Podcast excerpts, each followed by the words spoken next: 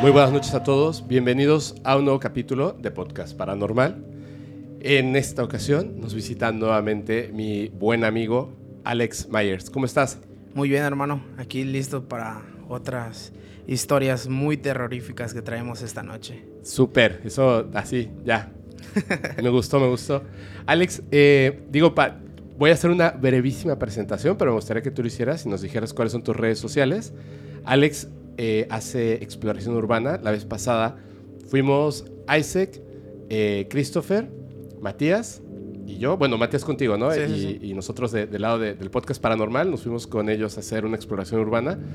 Tengo ahí material que no he terminado de editar todavía. Y después lo voy a subir tal cual, así, completito. Igual, y voy a tener como que unas... eh, voy a narrar algo así de, de la experiencia y tal. Y lo voy a subir a, a YouTube, Facebook, eh, Instagram, etcétera, ¿no? Digo, para la gente que nos escuche en Spotify, esa va a ser una experiencia visual. Y recuerden que a partir del próximo miércoles, bueno, de hecho, cuando escuches esto, ese miércoles que viene va a ser el estreno del primer capítulo de unos programas donde vamos a estar contando historias de seguidores y seguidoras, exclusivo para plataformas de audio, específicamente Spotify. Excelente. Oye, Alex, pero a ver, cuéntanos, para los que no sepan qué es Urbex Exploración Urbana, cuéntanos un poquito de eso y cuáles son tus redes sociales. Ok, pues bueno, les platico. La exploración urbana viene siendo eh, prácticamente entrar a lugares abandonados, lugares con mucha historia, que mayormente aquí en Yucatán hay bastante que recorrer. Este, y pues me- pueden buscar en mis redes sociales como Alex Mayer Off en YouTube, Instagram, Facebook. Y pues solo esas tres redes sociales manejo por ahora. Y pues, ah, bueno, Instagram. ¿no? Ajá. Es- Es, es Alex Myers Off. como Myers como el asesino, Como el ¿verdad? asesino, Y. E R S y después es Off o FF de Sí, oficial. sí. Alex Myers Off.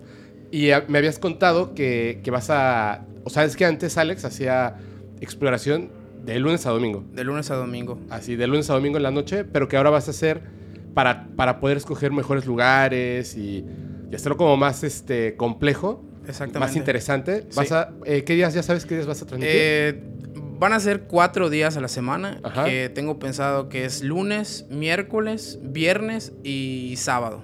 Lunes, miércoles, viernes, sábado. está bueno. Sí, Está o sea, bueno. son los días que pues mayormente la gente creo que tiene mayormente el tiempo en la noche, ¿no? Porque las exploraciones urbanas que hacemos empiezan desde las 12 de la noche. Sí, o sea, a las 12 de la noche ya te, te pones pilas para ver en qué momento se conecta, ¿no? Exactamente. Y yo quiero hacer una anotación porque me han dicho un montón de veces que invita a tal. Voy a emitir los nombres porque Ok. en algún momento seguramente los vamos a tener aquí y les voy a hacer las mismas preguntas. Bueno, no las mismas preguntas, pero como la primera vez que viniste, el capítulo se llama Urbex y. eh, y bases alienígenas. y bases alienígenas. Ese es el capítulo donde estuvo Alex Myers. Hubo muchas preguntas que yo le hice, sobre todo porque yo no, no había visto el material, ¿no? Y le decía, ¿pero es, de verdad pasó esto? Y me hizo un comentario Alex que me dijo, imagínate, yo salgo de lunes a domingo y llevo pues, un montón de tiempo haciendo esto y son contadas las ocasiones en que posiblemente haya aparecido algo paranormal. Exactamente. Un duende, un fantasma, eh, como le quieran decir, ¿no? Son un montón de cosas, pero son muy pocas las veces que ha, que ha ocurrido porque lo que haces es exploración urbana real, o sea, no, Exacto. no, no sales y siempre pasa algo. No alteramos mayormente ni un video. Claro, eso está súper bien. Y hay muchos, o sea, si ustedes buscan exploración urbana, van a ver que hay unos que tienen números enormes, pero está producido. No tiene nada de malo porque también es parte del Sí, es entretenimiento. contenido. Es contenido. Pero con Alex es una experiencia real. O sea, esa es la cuestión, es una experiencia real. De hecho, yo me imaginé que iba a tener más miedo cuando estábamos haciendo la exploración. La verdad, no, no, estaba nervioso más, más que nada, ¿no? Sí, es la primera vez, la emociono. La emoción. Pero hubo un punto cuando llegamos a donde está la- el árbol La Ceiba, que es un árbol, eh, pues, legendario, digamos, para los mayas, porque ellos pensaban que debajo de este árbol estaban las entradas al inframundo y que también ahí estaba el Xtabay, etc. Y Sí. ocurrió algo que yo me espanté muchísimo y Alex me dijo, no, no, tranquilo, debe ser Matías y tal. Pero obtuvimos evidencia, ¿sabes? ¿Sí? Sí. Así que Ah. No, y es vean- que, o sea, te platico, eh, el equipo que llevaron, o sea, la neta, pero, de 10. Pero no, no fue en el equipo que llevamos, sino literalmente Christopher sacó su celular, porque ya era el final, o sea, ya nos estábamos yendo, sacó su celular y me vio acercarme para grabar el árbol, sacó su celular y me empezó a tomar unas fotos. Cuando yo brinqué y salí corriendo, Sí, sí, sí.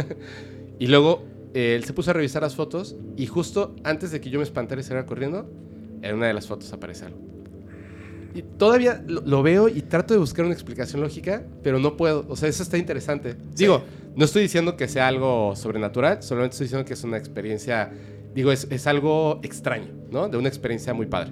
Y es que, bueno, para no tirar tanto spoiler, pero tú viste, o sea, lo que se escuchó y el aire, el aire lo... Eso, eso fue, híjole, eso fue la, la- la parte, por eso digo que voy a narrar parte de lo que están viendo, o sea, voy a narrar porque justo lo platicamos tú y yo, cuando estaba ocurriendo eso del aire, no había cómo, cómo, cómo captarlo en video. O sea, Exactamente. no sé si en el audio se, se logra escuchar algo, pero fue una experiencia rarísima, rarísima. Eso estuvo muy padre. Y otra cosa, eh, realmente, ¿por qué crees que a veces nosotros no llevamos, pues, mucha gente? Por lo mismo, ¿no? Por lo puede mismo. ser... O sea, porque a veces, por ejemplo, llegó un momento que nos separamos, pero pues ya viste que estamos de extremo a extremo. Sí. A veces yo puedo gritar o puedo decir hola o cualquier cosa y a veces, pues eso se puede malinterpretar, ¿no? Ajá. Entonces, pues la neta fue una experiencia muy, muy chida. Yo ese día, la neta, fascinado porque pues, pues ya ves con lo que grabamos, ¿no? Grabamos con celulares, estabilizadores, lámparas y al ver esa máquina fue como que es brutal, ¿no? O Sí, es que iba, iba Isaac con su con el estabilizador, con cámara, lentes y todo.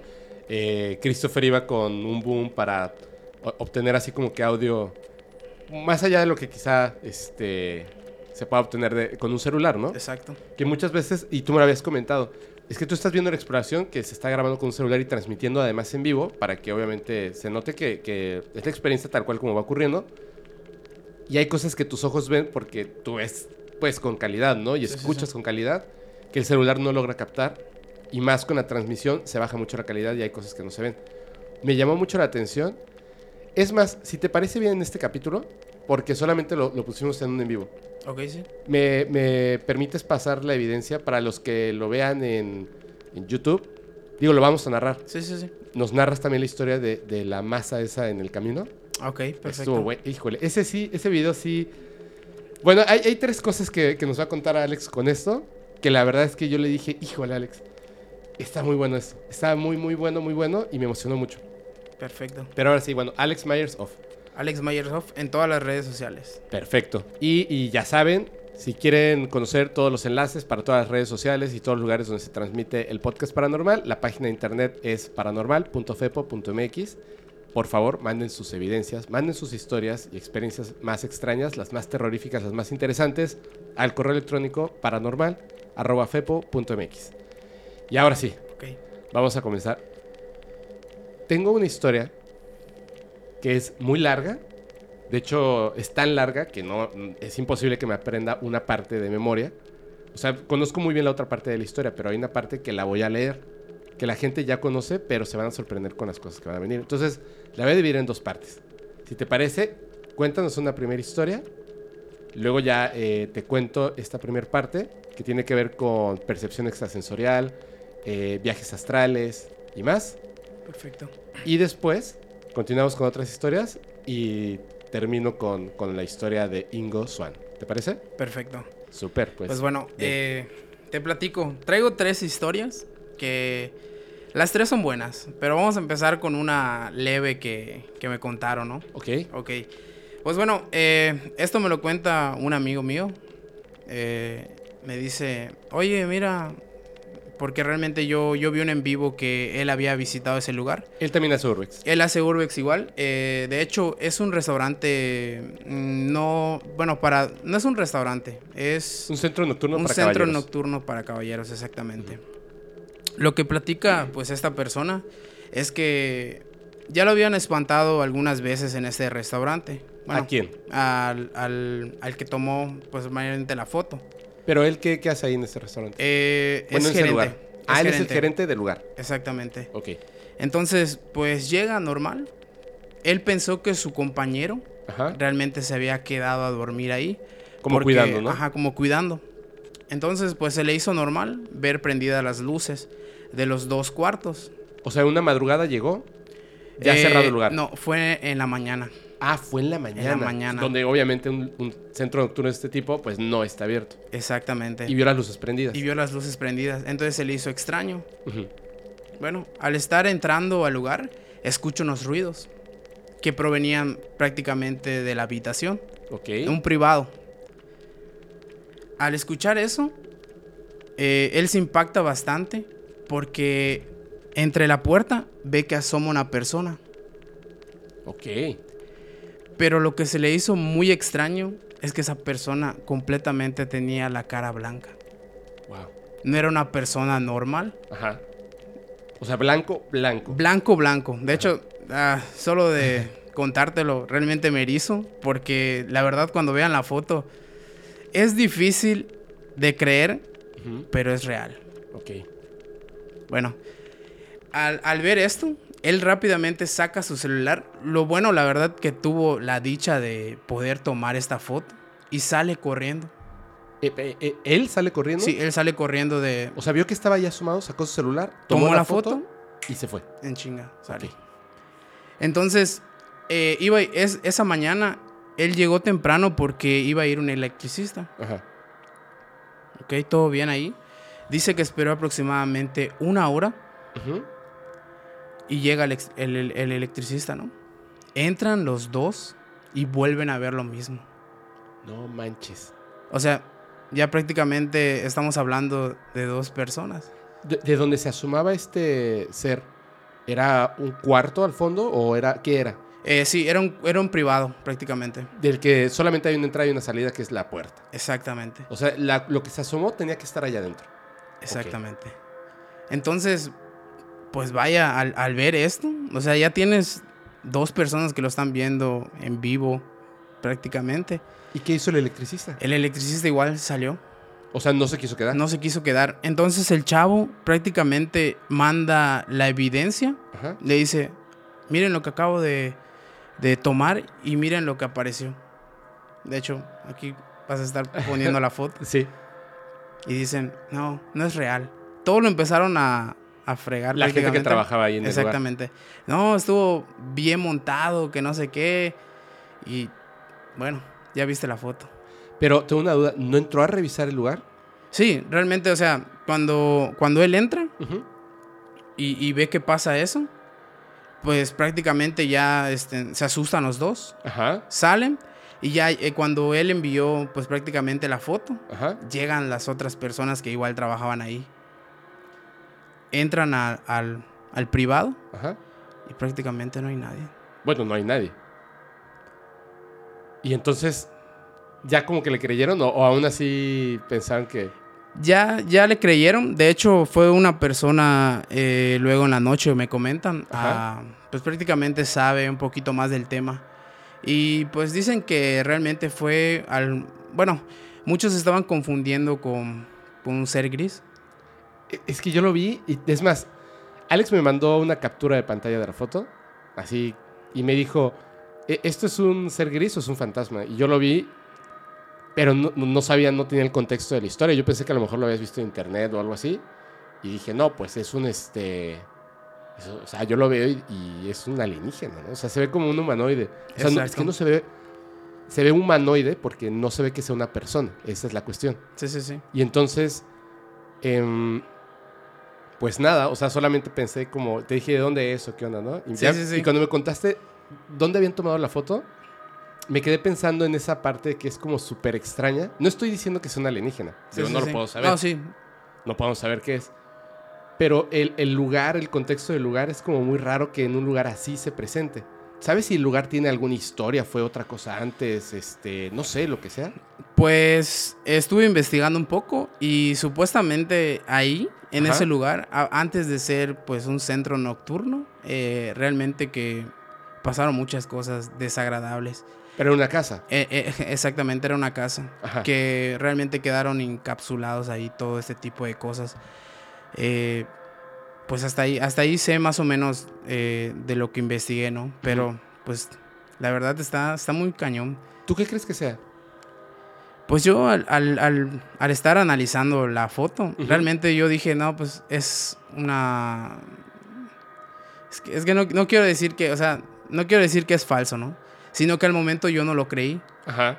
pero ya luego te mostré la foto original Sí, sí, sí, sí. y sí. todo, y dije, o sea, es muy difícil de describir realmente qué es. Y siendo un centro nocturno, ¿no tienen cámaras de seguridad? Sí tienen. De hecho, eh, estuve investigando un poco más Ajá. y dicen que en las cámaras de seguridad han, en- han inten- o sea, han visto cómo se mueven sillas o algún tipo de cosas de ahí. Es que a lo mejor sí podría ser como que un fenómeno poltergeist y no un, un este, ay, no sé, no sé, no sé, no sé. Es, es lo que te digo, o sea, es, es muy difícil, bueno, no muy difícil, ¿no? Sino que eh, dar cierto pu- punto de vista, o sea, realmente nunca te, o sea, ¿cómo puedo decirte? Nunca vas a saber realmente en sí qué pasó. Mira, me salen varias cosas a, la mente, o sea, de que estoy pensando, ¿no? Porque ten- como seres humanos, o sea, tendemos a pensar en estas cosas o a darles un juicio en base a nuestras creencias, en nuestra sociedad, en nuestra forma de ver la vida. Entonces, lo primero que vas a decir, o sea, y vas a pensar es, ¿qué va a ser un extraterrestre o un fantasma en un centro nocturno? O sea, es lo primero que vas a pensar. No tiene sentido, ¿no? Exacto. Y después me quedo pensando en muchas otras cosas. Por ejemplo, una, eh, una amiga una vez me contó, lo conté en uno de los primeros dos o tres capítulos del podcast, así que creo que, que es justo que no pasa nada si lo voy a contar. Me contó que ella estaba con su mamá y justo su papá se había peleado con la mamá, o sea, se peleó así de definitivo y se separaron. Entonces la mamá pues estaba muy, este, muy triste por esta razón y decidía, o sea, se iba en las noches, así como que llegaba al cuarto de su hija y le decía, oye, ¿me puedo acostar así como contigo? Sí, y se acostaba en la cama y se dormía con, pues, con su hija, ¿no? Para no estar sola, pues obviamente estar acostumbrado durante mucho tiempo a tener una pareja, de repente es como raro, ¿no? Sí, sí, sí. Y ella eh, dejaba que se durmiera su mamá y luego agarraba su celular y se ponía pues a whatsappear o revisar Facebook, ya sabes, ¿no? Y de repente empecé a escuchar un ruido que era como, así como... Pero no era como tocando, sino que era como, como más lento. Como no rasgando. no, era como clic, clic, clic, clic, clic. Y entonces ella se quedó así como de, ¿qué onda, no? Esto fue también aquí en Yucatán Sí. en Mérida. Resulta que su casa tiene, o sea, ellos tienen una casa y del otro lado, o sea, la casa que está a espaldas, también es de ellos. Pero esa casa la adecuaron para que fuera una bodega. O sea, lo puedes este, rentar como para un restaurante o algo así. Pero mientras no estaba rentado, ellos lo tenían como una bodega. O sea, literalmente con estas puertas así de Ah, ok, ok. Las cortinas, las ¿no? cortinas exactamente de metal y este y es un espacio cuadrado donde tienen sillas y mesas y cajas y cosas, ¿no? Es una bodega tal cual. Pero para no tener que estar abriendo y cerrando las, las cortinas, literalmente hicieron una ventana y esa pared es justamente la pared del cuarto de esta chica. Entonces ella tiene, es rarísimo porque tiene en su cuarto, tiene una ventana en la cual si te asomas, pues ves el, este lugar. Entonces ella escuchaba, y hay un vidrio que la separa, ¿no? Y ella escuchaba este ruido, y entonces baja el celular y se queda como, voltea a su habitación como, ¿qué será esto que estoy escuchando? Y de repente ve en el vidrio que del otro lado, en la bodega, literalmente, había un ser extraterrestre que estaba parado en la ventana y hacía lo que era, que, que es lo que me encanta de estas situaciones. Lo que hacía el ser es que dice que tenía cuatro dedos largos, o sea, eran una mano muy delgadita, pero muy larga, con tres dedos y un pulgar, Y tenía como una uña, porque dice que era el clásico gris, o sea, el cuellito delgado. El la que la prácticamente vemos, ¿no? Sí, pero tenía escamas, o sea, era un reptiloide. Ay, no manches. Era un reptiloide. Que no tenía expresión. Porque, ¿ha- ¿Has visto, por ejemplo, las iguanas o cualquier Sí, tipo sí, de. sí. No o sea, su boca es. Aunque sea grande, no tiene músculos, digamos, como nosotros que podemos hacer formas. Sí, con la son, boca. son planas, ¿no? Sí, es como una línea. Y era esto igual, o sea, era como una línea, dos como, como una micronariz, como dos orificios, sin orejas, la cabezota, y estaba ahí vestido, o sea, siempre repito, o sea, alcanzaba a ver después de su cuello que tenía como ropita pegadita, ¿no? Y, y tenía la mano como tocando suavecito el vidrio y con la uña tocaba el vidrio. Entonces tocaba y hacía, no un gesto, pero se hacía como que un poquito para atrás como si el ser alienígena no comprendiera qué es eso que está frente a él, que es transparente, pero que puede tocar. O sea, el concepto Ah, del vidrio, como que no lo comprendía, ¿me entiendes? Sí, como que está explorando, ¿no? El... Exactamente. Entonces tocaba el vidrio y ese era el ruido que ella escuchaba, que era suavecito, el tic, tic, tic, que era el dedo o la, Sí, sí, sí. la uñita que estaba tocando, ¿no? Entonces, obviamente, pues estás en tu cuarto y ves en la ventana una cosa de estas, se espantó muchísimo. Y entonces empezó a, pegar con el codo a su mamá y le decía, mamá, mamá, despierta, mamá. Y de repente la mamá se, se dio la vuelta y le dijo, ¿qué tienes? Así, en la noche. Y le dijo, mamá, por favor, mira, mira la ventana. Entonces la mamá, así, pues, se despierta, voltea. Y cuando lo ve, se espanta horrible. Y le dice, no, no, no. Y le dice, mamá, ¿qué es? Y la mamá le dijo, es un demonio, hija. Ve cómo es la concepción humana. Sí, O sea, sí, ella pensaba, es una alienígena, ella dice, es un demonio. Y de repente, en la oscuridad, se empieza a acercar otro, hacia la ventana, un poquito más bajito. Se empieza a acercar y cuando ve a los dos, lo único que se les ocurrió hacer es taparse con la sábana. Se taparon con las sábanas y la mamá le decía, vamos a rezar, vamos a rezar para que se vaya. Y empezaron a rezar, a rezar, a rezar, a rezar, a rezar. Y estuvieron un rato así hasta que dice que ella como que se fue calmando y se quedaron dormidas. Al día siguiente, pues obviamente la mamá sale de la casa, toda nerviosa por lo que pasa, y su vecina estaba fuera de, pues de su casa y le dijo, ay vecina, ¿no ¿está bien? Dijo, sí, ¿por qué, ¿qué pasó? Y dice, no, es que ayer en la noche llegó mi marido y me dijo, no manches, ven a ver lo que está pasando aquí afuera. Entonces salimos, sí, y había una nave plateada encima de tu casa. Así, estaba parada ahí encima de tu casa. Como del tamaño de un automóvil. O sea, Sí, no sí, algo gigantesco, así. Pero estaba flotando encima de tu casa. Y nos dio un montón de miedo. Porque no hacía ruido, solamente se movía así suavecito, como que giraba. Y nos dio mucho miedo. Y te queríamos tocar o algo, pero de verdad, o sea, de mi casa, así, a llegar a tu casa y tocarte, yo tenía miedo que se dieran cuenta de que los estábamos viendo y nos metimos. Y he estado preocupada así, qué bueno que saliste, ¿están bien? Y dijo, sí. Y entonces, ya en ese momento, pues a ella le cayó el, el 20 El de que 20. no era un, un- un demonio, no era una alienígena. Se dieron la vuelta y entraron a la bodega. Todo estaba en su lugar. O sea, perdón, todo estaba en desorden, pero no faltaba nada. Como que... Movieron las, las sillas, las mesas. Es muy extraño porque me imagino eh, ver cosas que no comprendes qué son, como alienígena, y estás explorando un lugar quizá al azar y le tocó ese lugar, ¿me entiendes?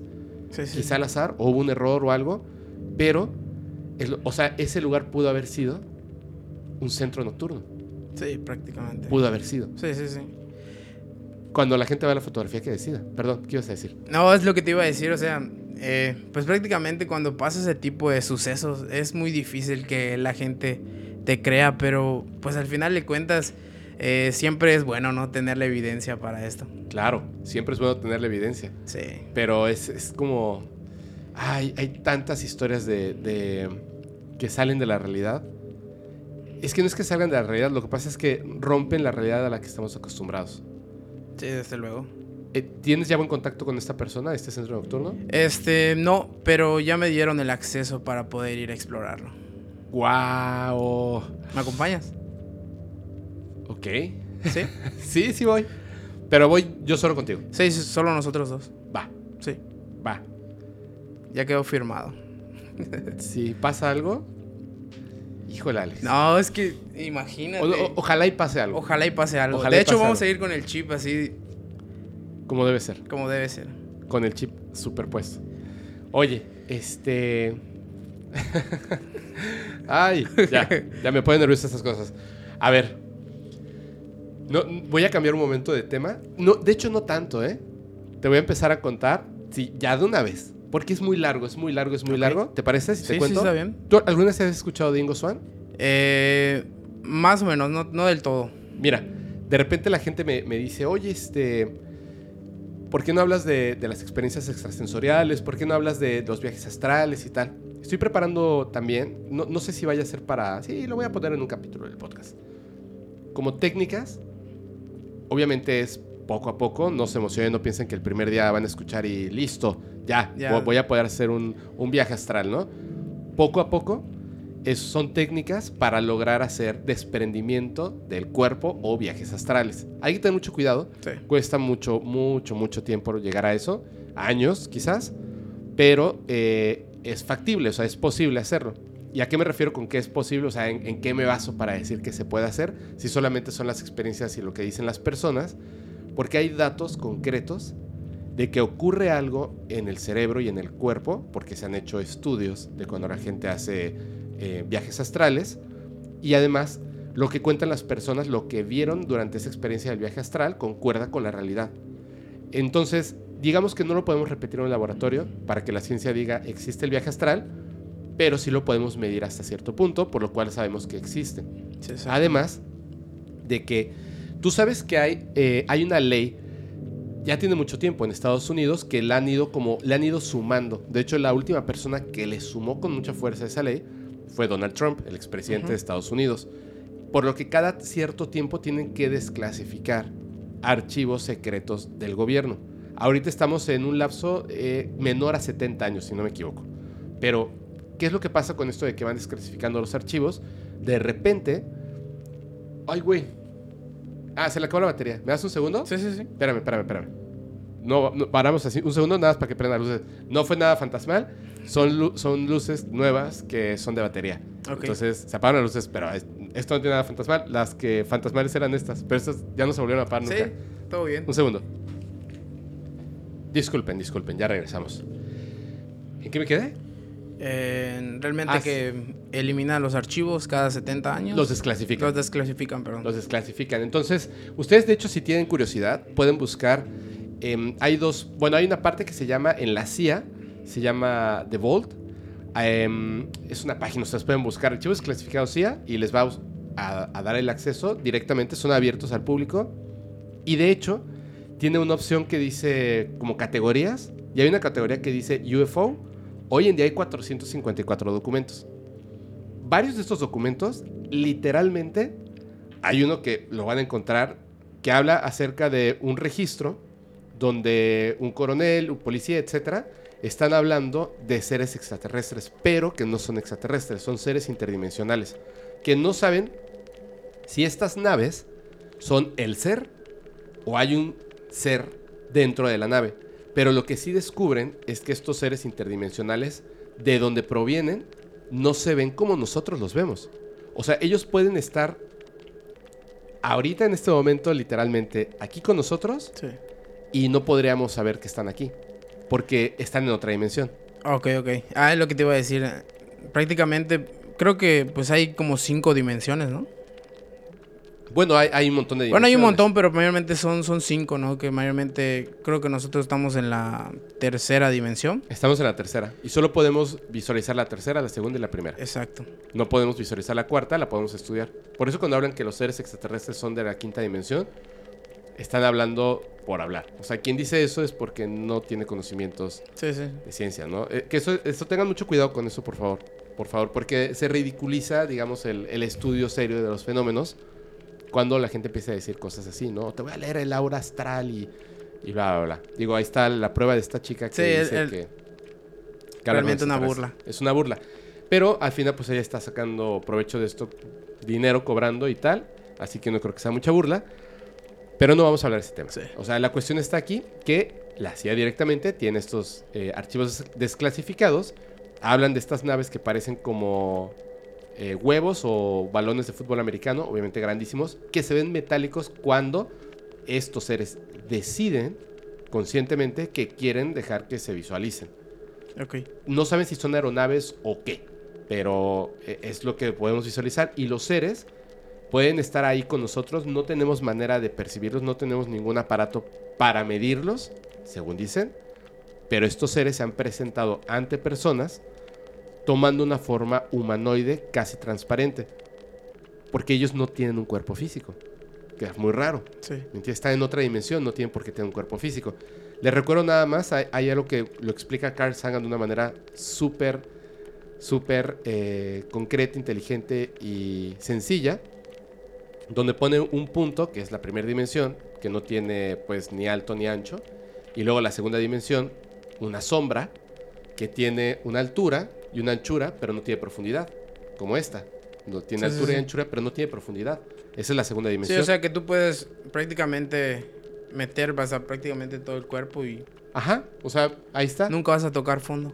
Sí, o sea, pero una sombra, pues solamente se puede proyectar un Sí. objeto tridimensional y eh, no tiene profundidad, o sea, es algo plano, por así decirlo. Sí, sí, sí. Y nosotros, que estamos en la tercera dimensión, pues tenemos altura, anchura y profundidad. Por eso podemos ver y movernos en una tercera dimensión. Nosotros proyectamos una sombra en dos dimensiones, siempre. Sí, sí, sí. O sea, la tercera dimensión proyecta en dos, en dos dimensiones. Y la cuarta dimensión proyecta en tercera dimensión. Pero la sombra no puede visualizarnos a nosotros. No puede. Lo muestra con una manzana. Es genial su, su experimento. Búsquenlo en YouTube, es muy bueno. Y además, ¿qué significa que estos seres, podría decirse que están en una cuarta dimensión? Y lo que nosotros percibimos será como su sombra en tercera dimensión. Pero así no son ellos, es lo que explica el documento. Esto, repito, la CIA de los Estados Unidos, la Central de Inteligencia de los Estados Unidos, desde hace mucho tiempo está hablando de esto porque están ahí los documentos. Entonces, cuando a alguien le preguntan o les preguntamos, ¿tú crees en seres interdimensionales o extraterrestres? Está mal la pregunta. Está más que documentado. Sí. Los seres interdimensionales y los seres extraterrestres inteligentes existen y visitan la Tierra, por supuesto. Está más que documentado. Digo, eh, yo prefiero tomar como por buena la información de la CIA, aunque no me gusta. Sí, porque Pero- prácticamente igual como que no... mm, Sí, te muestran muchas- lo que ellos quieren. Así es. Pero ya lo desclasificaron. Ahora, en estos días, ya otras partes, otras secciones del gobierno de los Estados Unidos, el Pentágono y mucho más, pues bueno, ya está información de los ovnis. O sea, ya abiertamente, ya no hay duda. Digo, quien quiera dudarlo, muy bien. Está bien, ¿no? O sea, siempre Sí. se vale, pero está, está abierta esa parte. Ahora, justamente lo que has de decir, ¿qué nos dicen y qué nos esconden? Y ahí es donde entra Ingo Swan de una manera súper fuerte. Ingo Swan, un psíquico norteamericano, que él, él era especialista en visión remota, que no es exactamente lo mismo que, la, que, la, que los viajes astrales. O sea, en un viaje astral, literalmente tú desprendes tu espíritu, tu conciencia, de tu cuerpo, tu cuerpo se queda ahí como dormido, y tú te desprendes, o sea, lo que realmente eres tú, El tu alma. esencia, el alma, se desprende y puede viajar a cualquier lugar. Ok. Y luego tienes, es un proceso para regresar, o sea que es complejo y de hecho cuando tú intentas hacer tus primeros viajes astrales, se siente esa como patadita, como cuando te estás quedado dormido y te levantas.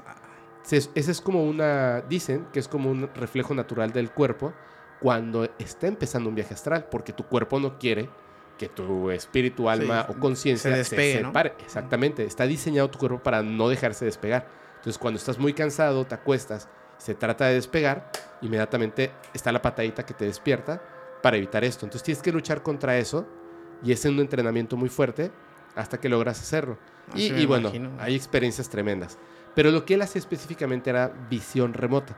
La visión remota es controlar, digamos, como que una parte de esa conciencia para visualizar remotamente cualquier lugar.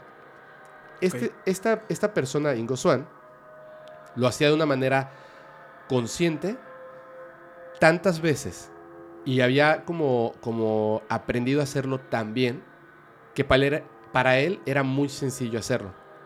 Agarraba un cigarro, lo prendía, se recargaba, se sentaba, cruzaba la pierna, con los ojos abiertos incluso, o sea, a veces obviamente lo cerraba, le daba unas fum- fumadas al cigarro, yo creo que como para relajarse o algo, dejaba el cigarrillo y veía. Y empezaba a hablar de lo que estaba viendo, pero lo podía hacer de manera controlada. Entonces, como él podía hacerlo de manera controlada, en ese entonces, que era mi- 1970 más o menos, el gobierno de Estados Unidos, la CIA, Ok. se da cuenta de que la ex Unión Soviética, hoy Rusia, estaba haciendo experimentos con psíquicos, con personas que tenían eh, percepción extrasensorial, telequinesis, telepatía, todo ese tipo de cosas, los estaban estudiando. De hecho, hay unas historias asombrosas de lo que se hacía en Rusia, porque ellos creían que ese don, digamos, que tenían algunos seres humanos, podía ser un arma en el futuro. Entonces estaban estudiando a estas personas y tenían un proyecto muy fuerte. Y obviamente Estados Unidos no se quiso quedar atrás. Resulta que en, en 1972 la CIA forma un grupo que pasó por varios nombres, pero se le conoce porque al final fue el último nombre que tuvo, el proyecto Stargate. ¿Alguna vez habías escuchado de ese? Eh, no, a ver, coméntame. Mira, este estaba, lo voy a leer aquí, pongo mis, mis anotaciones. El proyecto Stargate estaba al mando del doctor H.E. Puthoff y Russell Targ. La misión era hacer exactamente lo mismo que la, la ex Unión Soviética, buscar estas personas que tuvieran dones especiales y entonces de una manera controlada estudiarlo, potenciarlos y utilizarlos para espiar a la Unión Soviética. Y habían muchas cosas que hacían que eran súper interesantes. Sí, como para que realmente, él- o sea, por ejemplo, no, no se queden atrás en el sentido de que si quieren atacarlos, ellos van a ir igual con todo, ¿no? Exacto. Tienen que estar adelantados también. Ok, y muchas de estas misiones lo que hacían, que de ahí se desprende otras cosas, otras historias, pero en breve, lo que hacían ellos es que, por ejemplo, digamos, Alex tiene esta, este don de visión remota. Entonces, te ayudaban a controlarlo y a acre- acrecentarlo y te decían, eh, mira, aquí hay unas coordenadas. No, no tú ni siquiera necesitabas ver las coordenadas, algunas personas y otras no. Que es bien raro, y voy a hacer esta anotación. Los que hacen visión remota de manera controlada, les dan coordenadas y su mente viaja a esas coordenadas. Pero el ser humano inventó las coordenadas, o sea, mapeó el planeta. Sí, sí, sí. Sin embargo, aunque ellos no sepan, obviamente si tú me entregas unas coordenadas, yo no sabría eh, qué parte del planeta es. Tendría que entrar y buscarlo en un mapa. Sí, sí, sí. Pero ellos no. Desde ese entonces, con el simple hecho de tener las coordenadas, ellos no sabían a dónde iba a viajar su visión remota. Por eso era controlada. Les decían, estas son las coordenadas e inmediatamente su mente iba a ese lugar en específico. Es bien raro. Así Sí. funciona. Entonces viajaban y espiaban, por ejemplo, bases militares rusas. Porque aunque estuviera cerrado y con militares y toda la inteligencia para que nadie pueda penetrar, la conciencia atraviesa cualquier puerta, cualquier pared y puede profundizar en cualquier eh, lugar. Sí, sí, sí. Y entonces viajaban y- y llegaban y entonces obtenían secretos. Pero se dieron cuenta de que no era tan efectivo, porque invertían demasiado dinero y demasiados recursos en buscar a estas personas, según dicen. Y al final, como que no obtenían toda la información, se cortaba la comunicación, se perdía la visión remota cuando ya estaban llegando, etcétera, ¿no? Y entonces fue, eh, la conclusión era que no funcionaba. Pero eso es lo que nos dicen, porque más adelante, de hecho en épocas recientes, se sabe que tanto Rusia, China, Estados Unidos y otros países que son, tienen potencias militares, contratan a personas que son psíquicos, pero ya no para hacer visión remota. Una persona que está en un viaje astral puede ver, sentir a otras personas que están en viajes astrales cercanos a ellos. Y tienen psíquicos que están vigilando ciertos lugares para evitar que otros psíquicos se acerquen y puedan visualizar. Ah, no manches. Es como entrar a otra realidad Sí, sí, sí. donde yo aquí pues no puedo ver, solamente estamos tú y yo. Tú y yo, sí. Pero entro a otra realidad y hay una tercera persona. Entonces yo puedo, y él me ve, yo lo veo. Y entonces... ¿Y qué pasa en ese momento cuando realmente es psíquico y psíquico se- Ahorita vamos a llegar a eso. Porque está, No, está, la neta está interesante. está bueno, ¿no? Sí. Mira, para que, para que veamos eh, el, qué, qué tan válido y qué tan poderoso era esta persona, Ingo Swann, como psíquico. De hecho, escribió libros y fue mediático, o sea, fue una persona muy conocida. Él, eh, que era parte de esta, del Stargate, él, Ok. él directamente le pidió a las personas que estaban a cargo, estos doctores, les dijo, oigan, ¿por qué no hacemos un experimento para probar la visión remota? O sea, yo que soy muy bueno, la verdad, pero podemos hacer algo para, para probarlo, para crecerlo. Y él propuso hacer visión remota hasta el planeta Júpiter. O sea, ya no en la Tierra, Sí, hasta sí, el sí. planeta Júpiter. Porque unos años más adelante se iba a lanzar una sonda, la Voyager, Ok, sí, sí. que literalmente iba a ir a Júpiter a estudiar Júpiter, el gigante gaseoso. Que esa idea que teníamos. Que Júpiter no era sólido en ningún punto, era solamente como una burbuja gigantesca de gases. Eso era lo que se creía. En abril de 1973, Ingo Swann en, en el proyecto Stargate, hace esa visita, esa visión remota a Júpiter y descubre lo siguiente. Fíjate, esto fue en abril de 1973. La sonda Voyager salió en 1979. O sea, seis años antes, visión remota, viajó a Júpiter y habló de ciertas cosas que luego la sonda Voyager descubre que son reales y no solo eso. Mucho tiempo después, hasta la fecha, hay ciertas cosas que se creía que no eran ciertas y poco a poco vamos descubriendo que sí tenía Sí, razón. están a la luz. ¿no? Así es. Voy a decir, leerlo rápidamente. Ok. Observó en su visión remota que Júpiter tiene un manto de hidrógeno. Check. Así es. Correcto. Que existen tormentas y vientos. Vientos. Sabíamos por su forma que se veía como una tormenta. Sí, Pero desde nuestro punto de vista nunca se movían. Entonces no era una tormenta. Pero él descubrió que sí y después descubrimos que sí. Son como tormentas casi, casi perpetuas. Porque son gigantescas. Sí, sí, sí. Que hay tornados, tornados y rotación de ciclones. Nosotros tenemos una manera en, en- en- en el planeta Tierra de que digamos que no hay, o sea, hay, hay tornados, pero no hay rotación de ciclones. Pero en Júpiter sí. Mira, él se dio cuenta de que el planeta tenía una, una lectura infrarroja alta. O sea, él con su visión remota, eh, que un ser humano no podría detectarlo a simple vista, digamos, pero él con la visión remota sí detectaba conforme se acercaba que había como una, como una, eh, o sea, había una lectura, o sea, había algo fuerte de infrarrojo que, que provenía del planeta. Y después descubrimos que así era. Sí. Dice que, que habla de, o sea, de- literalmente describe cómo son los colores en la atmósfera. Porque una cosa es que lo veas de lejos a que ya estés ahí y tal, y se descubre que así es. También que el color predominante de Júpiter es el naranja. Y sí, bueno, eso es como un poquito más obvio, pero sí, así era, ¿no? Que habían hielo y cristales de hielo en la atmósfera. Tal cual. O sea, esa es una aguja en un pajar. O sea, Sí, ese sí, es- híjole, le atinó. Pero aquí vienen las cosas más interesantes. Las bandas de cristal reflejan sondas de radio. Ondas de radio, perdón. Las, las, este... Este cristal en la atmósfera refleja las ondas de radio. Bien raro porque, o sea, nosotros no sabíamos que podían rebotar las ondas de radio, reflejarlas. No, Porque no sabíamos que habían este, cristales Sí, sí, sí. eh, de hielo en la atmósfera. Entonces, como no sabíamos que habían cristales de hielo, pues no podíamos saber esto. Y él descubre esto en su visión remota y es cierto.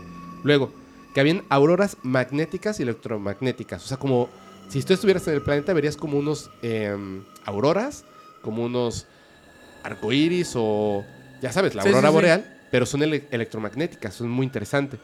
Y dice esto que es bien importante, que Júpiter tiene anillos. Antes se creía que solo Saturno tenía anillos. Hoy sabemos que hay más planetas en nuestro sistema solar que tienen anillos. Pero Júpiter, siendo tan grande. Pero la cuestión es esta. ¿Tú alguna vez has visto alguna imagen, foto o algo Sí. de Júpiter con anillos? O sea, con anillos no. ¿Sabes Es lo que qué? te iba a decir. Porque sus anillos están en la atmósfera.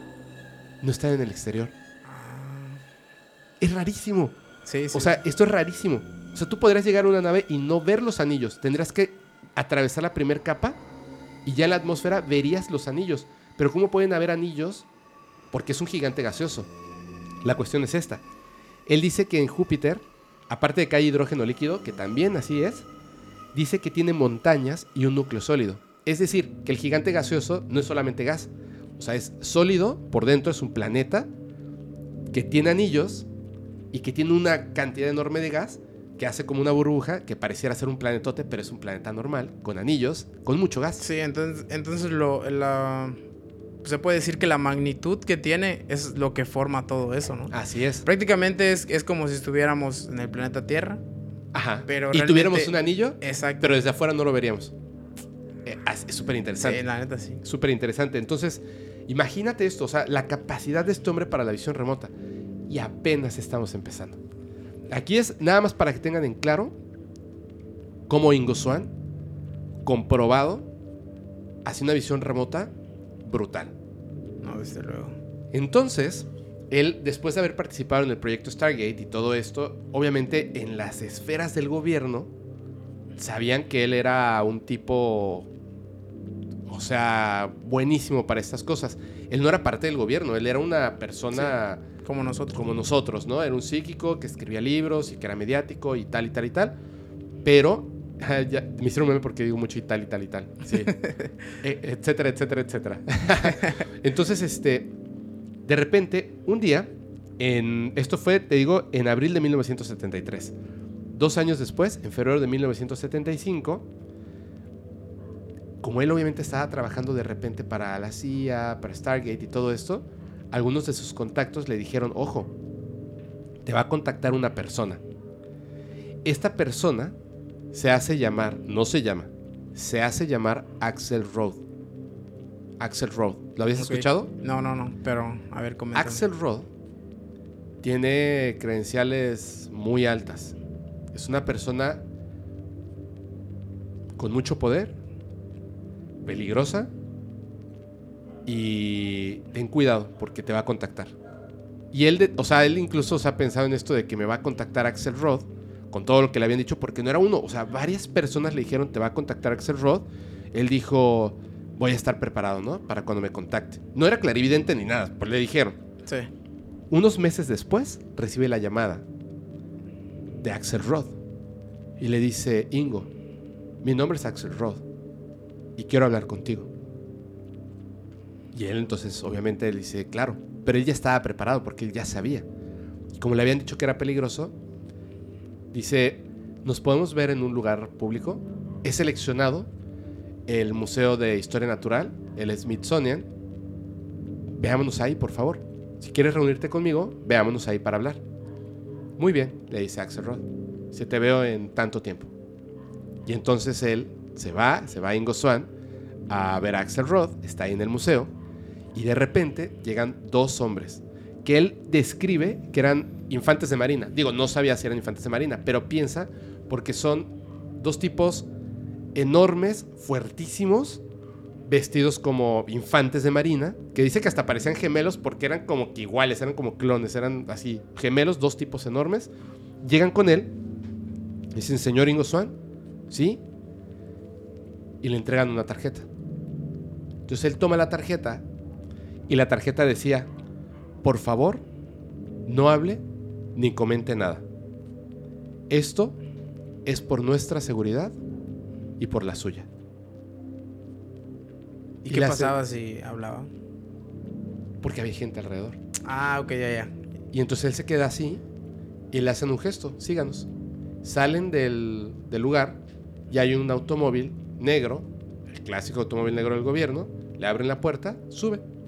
Cuando sube, le entregan otra tarjeta. Y le dicen, su viaje ha comenzado, vamos a llevarlo a un helipuerto. Cuando lleguemos al helipuerto, vamos a tener que vendarle, eh, vendarle, vamos a tener que cubrirle el- el rostro con una capucha Sí, para... para que usted no vea nada. Eh, pero es por su seguridad también. Lo vamos a, llegar un- a- lo vamos a llevar a un lugar secreto. Mientras lleva- eh, llegamos al helipuerto, si tiene hambre, aquí le dejamos unos sándwiches. así.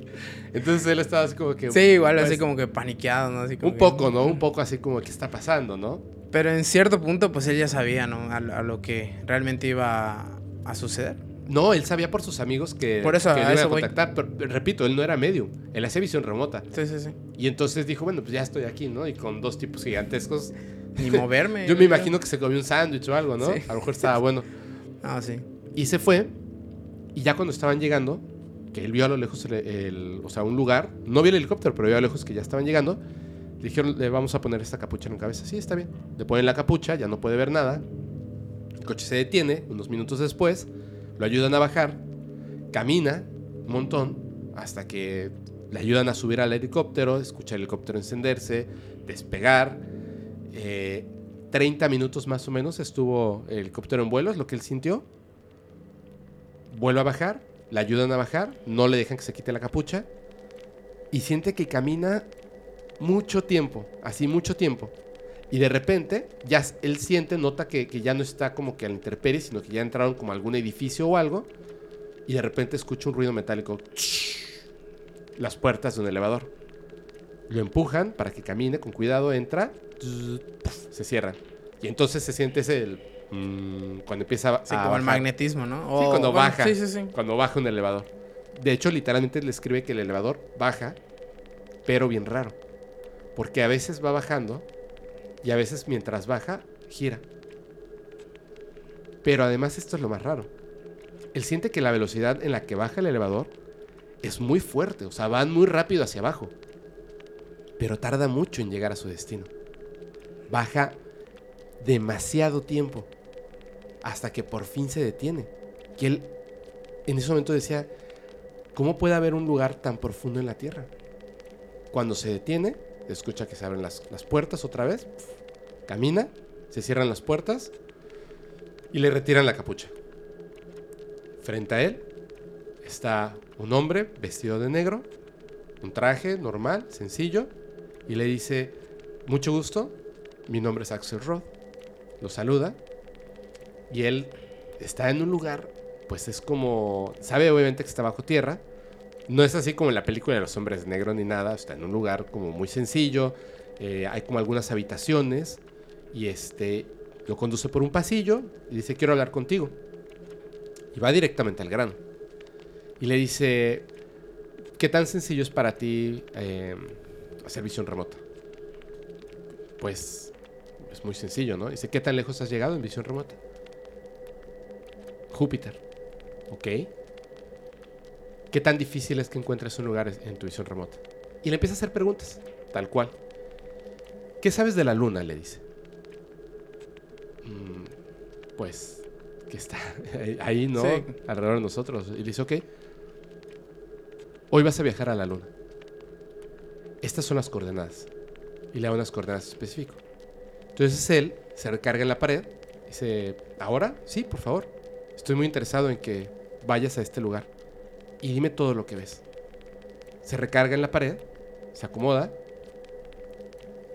Piensa en las coordenadas. Que era muy raro su proceso porque él dice que como que pensaba hacia sí mismo así de, ¿existe Ingo Swan? ¿Cuántos Ingo Swan existen? Hay sé. un Ingo Swan que se queda aquí y otro que se va. Se hacía preguntas. Y de repente, ¡pum! Estaba en la luna.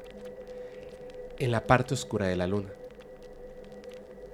Va llegando a la parte oscura de la luna. Y extrañamente ve una niebla. Tú sabes que se cree que la, que la luna no tiene atmósfera. Sí tiene, pero es súper, súper ligera, súper liviana. Sí. Pero él ve como una niebla, como si hubiera una atmósfera más grande de lo que se nos ha dicho. Y conforme va atravesando la niebla, ve unas luces que están, pre- están prendidas a lo alto. Y nota que son como unas torres muy altas y en la punta tiene unas luces que parpadean. Pero estas torres, que son altísimas, son súper delgadas, como una antena, súper delgadas y altísimas. Conforme va bajando, ve que hay como construcciones, como domos, ¿En la luna? en la luna, en la, en la cara oculta de la luna, específicamente en una zona de un cráter. Están estas, estas torres con luces y hay como unos domos. Y aparte de los domos ve unas construcciones. Pero él se da cuenta de que es algo que podría decirse que un ser humano lo pudiera haber construido. Pero es diferente. Ve estas construcciones ahí y se da cuenta de que el, el material, nosotros cuando pensamos en la luna, pensamos en ese material blanco como polvo, casi como un talco. Sí. Ve que el material de la luna, la Tierra, es diferente. En esa zona en específico. Y además, en esa como tierra diferente, ve como huellas de tractores. Como si maquinaria estuviera avanzando por ahí. Y entonces, conforme se acerca, ve la maquinaria. Ve a lo lejos, literalmente, que hay como un puesto de minería. Que está, unas máquinas están extrayendo algo, como minerales, de la tierra, de la tierra, de la luna. Están como extrayendo min- minerales. Y él se va acercando y le va narrando todo esto. Y Axel Roth le dice, acércate a este lugar, que es un cráter. O sea, están las construcciones, los domos, los edificios, y en lugar de que le diga que se acerque a estos lugares, donde están los domos y todo esto, le dice que se acerque a un lugar donde hay como piedra. Pero, ¿y este Axel cómo sabe? O sea, Esa es la cuestión. De hecho, obviamente siendo la luna, puede ser que con un satélite hayamos visto algo que, que estaba ahí y querían explorar. Pero ¿por qué le dice que se vaya no a ese lugar, sino al otro? Ahorita te voy a responder más adelante más. Sí. Le dice que se acerque este, a este punto y ve como una cueva.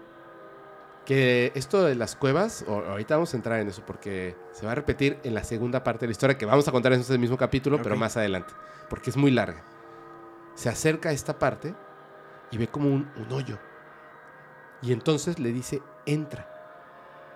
Y cuando entra, dice, hay como, como una construcción adentro, como si alguien hubiera en este pedazo de piedra, hubiese construido un espacio como una habitación. Al fondo alcanzo a verla. Hay una luz. Entra, por favor. Se acerca. Oh, Dios mío. ¿Qué pasa? Hay cuatro seres aquí. ¿Cómo son? Casi parecen humanos, pero no lo son. Están como cercanos a la luz, como si estuvieran hablando entre ellos. Y están desnudos. ¿No son humanos? No, no son humanos. ¿Qué más hacen? Voy a acercarme. ¿O no? ¿Qué pasa? Me vieron. ¿Cómo podrían verte? Me están señalando. Vete de ahí. Y regresa. ¿Qué fue eso? No te preocupes. No pasa nada. Mm, no, pudieran, no, no deben de poder verte. Pero me vieron. ¿Estás seguro? Sí. Me señalaron. Me vieron. ¿Te señalaron a ti? ¿O señalaron la salida? No sé. Bueno, espero que no te hayan visto. ¿Por qué? No puedo darte información, Ingo. Solamente tú tienes que guardar silencio acerca de esto y tú paga. Y tú y yo vamos a trabajar más seguido. Él se va después de esta experiencia y él tiene, empieza a tener como que ciertas teorías. Primero piensa que a esta persona, Axel Rod, no le interesa lo que está pasando ahí porque esas construcciones no son de seres extraterrestres. Él piensa que hay unas bases lunares donde hay personas que están personas terrestres, humanos, Sí. que están trabajando en la luna, pero en contra de su voluntad. Haz un ejercicio mental un momentito, Alex. ¿Cuántas personas mayores de 20 años, menores de 40, hombres y mujeres, fuertes, desaparecen sin dejar rastro? La policía se vuelve locos buscándolos hasta que llega un punto en el que simplemente persona desaparecida y nunca los volvemos a ver. ¿Qué pasará con estas personas? ¿Será posible eso que dice Ingo Swan? ¿O es una base alienígena que está en ese lugar? Y esos hombres que estaba viendo, esos seres desnudos, ¿son extraterrestres? ¿O eran quizá en su visión remota los veía como algo más? O sea, es, surgen muchas dudas. Digo, directamente si él en una visión remota podía ver a una persona y decir es un ser humano, aquí está claramente diciendo no es un ser humano, son seres extraterrestres. Pero quizá esa base ni siquiera es de construcción humana, pero sí hay humanos ahí. ¿Me entiendes? O sea, hay como muchas teorías que, que Sí. surgieron en base a esto. Este, eh, o sea, todavía falta, todavía falta que cuente más de Ingo Swan. O sea, ahorita es la primer pincelada. Como la introducción ¿no? a lo que... Todavía falta más, todavía falta más. Pero hasta ahorita, esto específicamente, o sea, yo lo voy a poner así. Su vida, o lo que voy a contar, lo, lo divido en tres partes. Su experiencia con la CIA de viajar a la Luna, después de que él conscientemente decidió ir a Júpiter junto con los del proyecto Stargate, que también era de la CIA, pero luego con este, esta persona, Axel Roth, que viaja a la Luna, esa es como su primera etapa. La segunda es las cosas que vive en la Tierra, y que tiene que, que ver también con Axel Roth. Y la tercera es uno de sus últimos viajes a otros planetas, donde todavía pasa algo más fuerte. Pero hasta ahorita, ¿cómo ves esto de este viaje a la luna de Ingo Swan? Pues es que es, es, o sea, la verdad, a simple vista, eh, o sea, es muy impactante, ¿no? Porque eh, dices, o sea, a través de todo eso, cómo él puede eh, realmente ver, ¿no? O sea, entra muchas dudas, ¿no? Ah, entre creer y no creer, pero pues ya realmente es una persona, pues prácticamente que ya le sabe a, todo eso, ¿no? Entonces, pues, en, mi punto de vista, pues, yo digo que puede ser, este, pues estos seres grises, ¿no? O alienígenas. Que estén en la luna. Que estén en la luna. Igual, pues, como, como comentas, ¿no? Realmente hay muchas personas que desaparecen. Ah, voy a esa parte también. Fíjate. Voy a contar este pedacito y ya hasta el final voy a contar la parte del otro viaje de Ingo Swan. Cuando Ingo Swan trabaja para la CIA eh, o algunas otras agencias del gobierno, lo hace porque le pagan y le pagan muy bien. O sea, literalmente él acepta todas estas misiones, te digo, él no es parte del gobierno, porque le dicen, mira, eh, por ejemplo, en esto de que viajaste a la luna, toma, chequesote. Entonces él dice, no, pues súper bien, ¿no? Cuando estaba en el proyecto Stargate, que yo quería estar ahí, de hecho es como un cofundador, realmente no, o sea, no percibía ganancia buena. Es prácticamente como, como un hobby, ¿no? Que hacía él. Eh, lo hacía, o sea, lo hacía para vivir, lo hacía para vivir, pero cuando trabajaba en, el proyecto Stargate de la CIA, pues le pagaban así una nada, ¿no? Y también trabajaba con otros científicos y le pagaban una nada. Y de repente viene esta persona, Axel Rod, que, lo, que le dice, mira, vamos a hacer esto, y le paga muy, muy bien. Entonces, él empieza a mantener un contacto un poquito más cercano con esta persona, Axel Rod, que él sabe que no se llama Axel Rod. Y hay muchas personas en muchas historias que hablan acerca de esta persona, Axel Rod, al grado de que hay quienes dicen que ni siquiera es humano. O sea, es, es como algo, no sé, digo, obviamente yo creo que sí era humano, pero tenía mucho poder en este, en este entramado de, de este gobierno que no es el gobierno que nosotros pensamos, ¿no? Lo que siempre hablo, ¿no? El gobierno oscuro. El lado oscuro, exactamente. Sí. Y es, de repente le hablaba por teléfono, le decía, oye, necesito que hagas este, una visión remota, ven. Y, pasaba un proceso en el que no sabía ni siquiera en dónde estaba, lo mismo que les conté, pero al final hacía su visión remota y le pagaban. Un día, él está con su cuñado y dice, vamos a hacer unas, una parrillada, ¿no? Dice, vamos a comprar esto y cangrejo y no sé qué tanto, alcachofas y no sé qué. Yo nunca he probado eso. ¿no? hace una parrillada con ah, alcachofas y marisco. La verdad es que no sé qué es eso pero debe estar bueno, sí, debe ser puro marisco, supongo.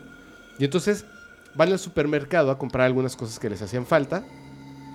Y de repente, Ingo Swan comenta que ve a una mujer que le llama la atención en el supermercado. No porque fuera una, o sea, era una mujer guapa, pero normal. O sea, no, no era algo así súper espampanante. Pero lo que le llama muchísimo la atención es que esta mujer está vestida con muy poca ropa. O sea, trae así como que un micro short. Este, un top, ¿no? un top nada más. Y pues obviamente eso le llama la atención, ¿no? Así como de, ¿por qué alguien estaría así? Y aparte, el tamaño de la mujer, como... Hay algo que, que él no sabe describir qué es, pero raro. Tiene unos lentes grandes y morados, esta mujer. Entonces, él la ve, ella está como seleccionando algo ahí como entre las bolsas de verduras. Está como que muy, muy entretenida. Y entonces él se acerca un poco y la observa y le está viendo y le está viendo. Y de repente, cuando le está viendo como sacado totalmente de onda, se da cuenta de que al fondo están estos dos hombres, los gemelos, viéndolo. Entonces él los ve, como que, ¿por qué? ¿Qué hacen aquí, no? Y le hacen un gesto así, rápido, ven con nosotros. Silencio, ven con nosotros. Y entonces él se acerca hacia ellos, la mujer sigue en lo suyo y le dicen, ven inmediatamente con nosotros afuera. ¿Por qué? Ven, rápido, es por tu seguridad. Y lo sacan. Y dice, ¿qué pasa? Y dice, ¿esa mujer te vio? ¿Qué mujer? Y ¿sabes perfectamente de qué mujer hablamos? ¿Te vio? No, no creo. Estuvo siempre como revisando las cosas y, nunca, nunca me volteó a ver. Y además por su campo de visión yo no creo que ella pudiera verme, ¿no? Esa mujer no es humana. Y es muy importante que no te vea. ¿Y el rasgo de la mujer cómo era? Una mujer americana, tal cual. O sea, no había algo que determinara que dijeras, esa mujer es- no es humana, ¿me entiendes? Sí, sí, sí.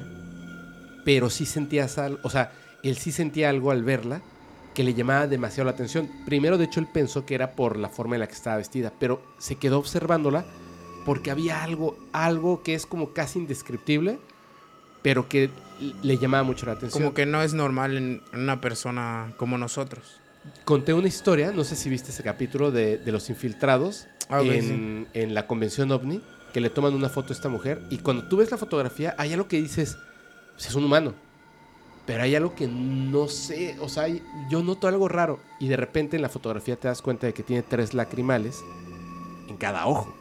Entonces tú Es- verías a la persona y no sabrías qué es lo que está diferente hasta que lo estudias, ¿me entiendes? Sí, es como el, el- cuando vine en, en vivo, ¿te acuerdas? De las imágenes que analizamos, que pues, realmente hay, hay personas que sí son prácticamente como nosotros y hay unas que tienen algún cambio físico, ¿no? Así es. como así en la es. nariz o, o ciertamente los ojos. Así es.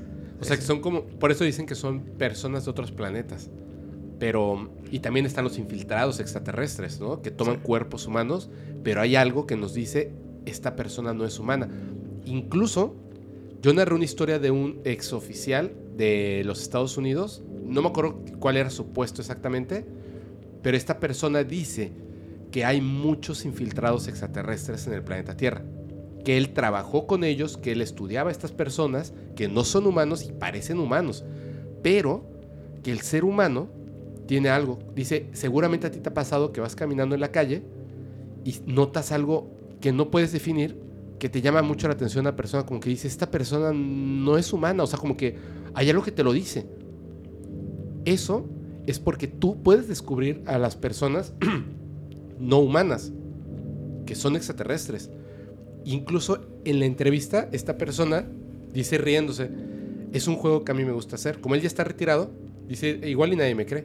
Pero yo de repente cuando ando, estoy por la calle y noto a una de estas personas no humanas, camino, me pongo detrás de esta persona y detrás de esta persona pienso muy fuerte.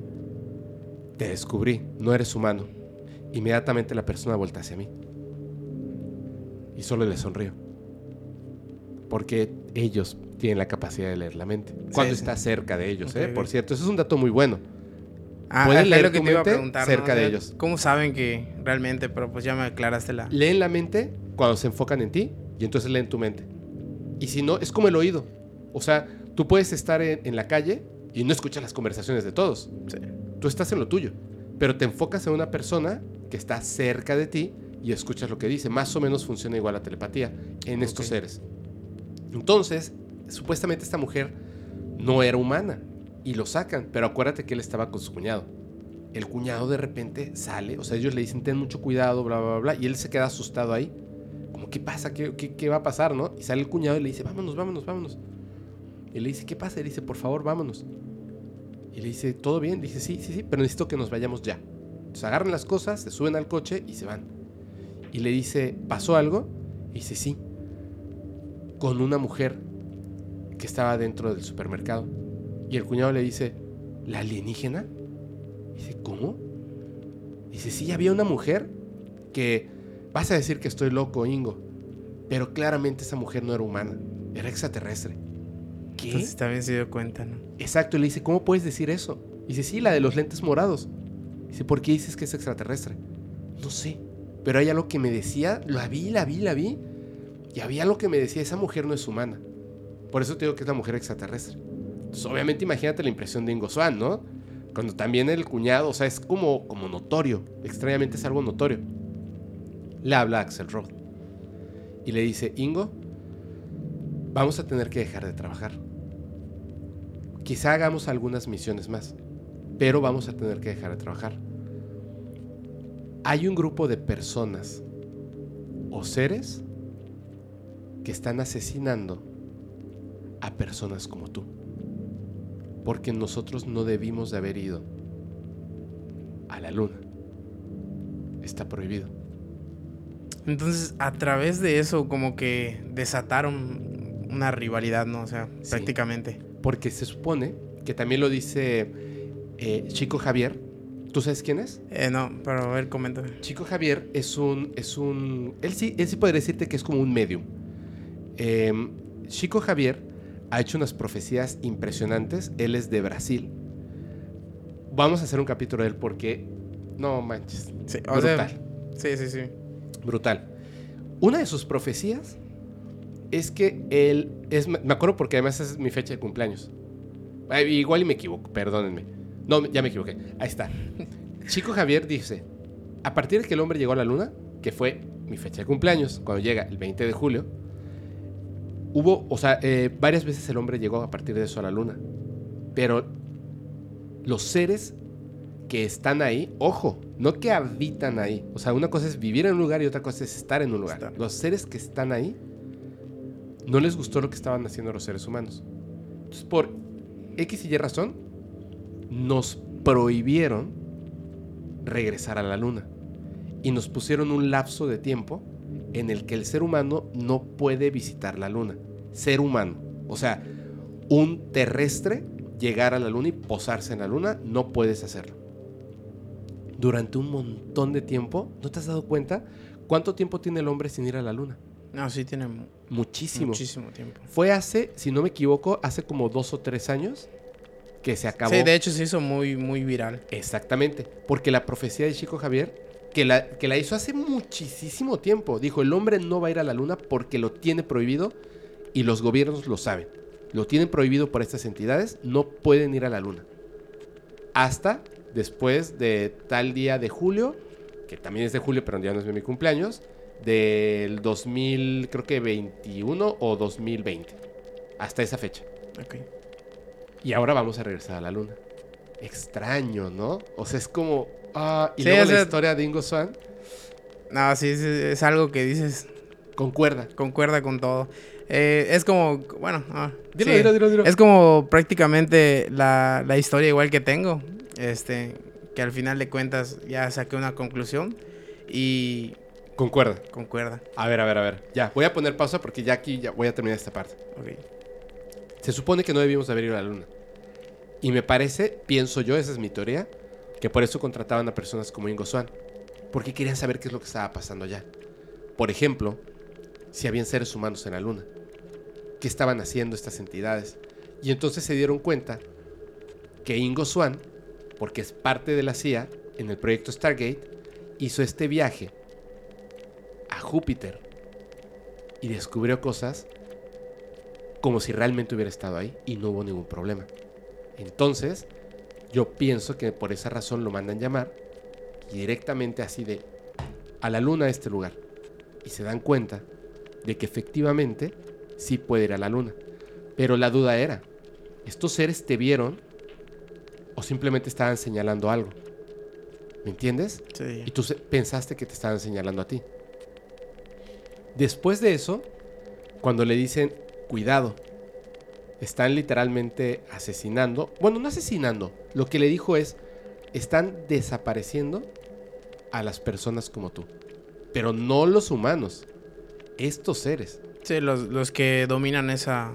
O sea, el, el, el poder transportarse hasta ahí, ¿no? No, no, no, los seres extraterrestres. Ah, ok, Ah, ya. Sí, sí, sí, exactamente. Y están acabando con las personas, las están desapareciendo a las personas que, que tienen este poder de visión remota. Exactamente, Sí, sí, sí. exactamente. Que por eso Ingo Swan, yo creo que por eso él pensaba que en esas bases habían seres humanos. Por ejemplo, Ah, si la mujer hubiera visto a Ingo Swan y se lo hubiera llevado, nunca lo volvemos a ver. Pero está muerto o está esclavizado trabajando en la luna. Que- aunque suena extrañísimo. O sea, acabo de decir algo que suena así de ¿qué? Sí. Conspiranoico al máximo. Pudiera ser, Pudiera ¿no? ser, sí. Pudiera ser. O sea, es bien extraño, pero puede ser. O sea, hay una guerra que está ocurriendo y no nos damos cuenta. De verdad. O sea, se están peleando cosas más importantes que un territorio. Más importantes. Están pasando cosas muy, muy importantes. Que por eso hay mucho miedo en, cómo se maneja todo esto de los extraterrestres. Estamos en pañales como sociedad de las cosas que vienen ocurriendo desde 1930. Vamos a cumplir 100 años de cosas que no conocemos, pero que hay un grupo en el gobierno que por alguna razón demasiado fuerte, así tengan que matar a otras personas, destruirlos y hacer lo que sea, no permiten que esta información se filtre. No permiten que se filtre. Yo muchas veces he pensado, ¿no será que, que no quieren que se filtre porque literalmente están protegiendo la vida en el planeta? O sea, si se filtra esta información, el ser humano no va a saber qué hacer con ella y va a ser un caos y van a acabar con nosotros. Y tienen que mantenerlo en secreto y utilizar un montón de dinero para poder hacer cosas porque, como en la película Hombres de Negros, nos están defendiendo y no lo sabemos. Y es importante que no lo sepamos. Es importante que no lo sepamos. Como la película La vida es bella. Sí. Para el papá era súper importante que su hijo no se diera cuenta de, de lo que estaban viviendo. Es súper importante. Somos nosotros los niños y este gobierno oculto es el adulto que está cuidándonos de alguna manera. Para, Eso- para seguir viviendo prácticamente. existiendo, Sí. ¿no? O sea, quién sabe, quién sabe. Digo, a lo mejor, o de verdad son totalmente malignos, tienen convenios con seres draconianos y quién sabe qué más, y quieren todo para ellos y para nosotros nada. Nosotros somos esclavos y punto, se acabó. Que lamentablemente no es nada más posible, pero pueden haber hasta las dos cosas conviviendo y existiendo, o ninguna de las dos. Ahora, después de que pasa esto, voy a contar después al ratito la última parte de esta, tercera parte, pero va a surgir una duda que seguramente va a decir la gente. ¿Cómo es que estaban ahí, en ese supermercado, estos dos este, eh, gemelos, Gemelos. eh, Los militares Axl y Rose, tal? ¿no? Los Axel Rose. ¿Cómo es que estaban ahí? Ingo Swan describe, porque yo lo omití decirlo, pero él lo, lo dice en su libro y lo cuenta. Bueno, lo contaba porque lamentablemente ya, ya no está vivo. Ingo Swan comentaba que después del- de lo que pasó en el museo, que conoció a estos dos este, sujetos, y después de que pasó lo de Axel Rose, de Axel Rose, Axel dije Axel Rose, Rose. Ese es- fue tu culpa. Axel Rod, después de, de- de lo de Axel Rod, estos sujetos lo seguían a todas partes.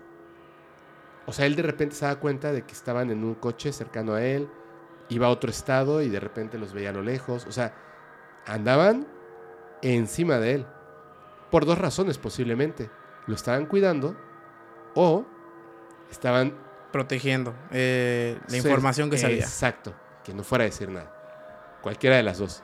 Sí. Al ratito vamos a continuar porque ya viene la conclusión de esto, que está muy bueno. Y voy a leer bastante porque está, está largo, está largo. ¿Quieres contar esto de donde tú llegaste así? pop, pop?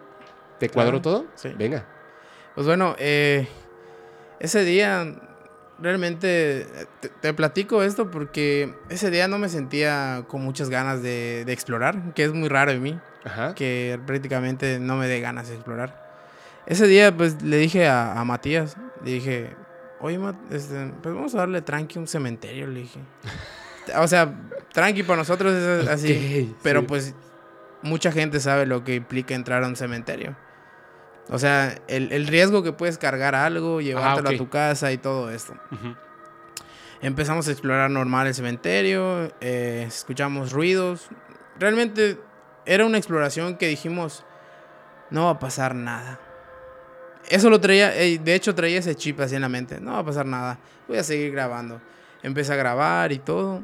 Llegamos a un punto que empezamos a escuchar prácticamente pasos, Como si alguien los viniera siguiendo. como si alguien nos estuviera siguiendo. Eh, pero te cuento esto porque realmente Matías estaba de un lado y yo del otro. Del cementerio. Sí. Entonces, pues ya platicando con él, me dice, yo escuché lo mismo Como si fueran dos personas, uno siguiéndolos a cada uno de ustedes. a cada ¿no? uno. Sí. Ok. Entonces, ya yo me asusté y fui directo a Matías. Pero a Matías lo veo escondido atrás de una tumba. No manches. Neta, así. De hecho, está él en vivo. Ajá. Y a- al lado de esa tumba había un pozo. O sea, que es muy raro. Sí, claro. Mayormente los pozos están afuera del cementerio. Así es.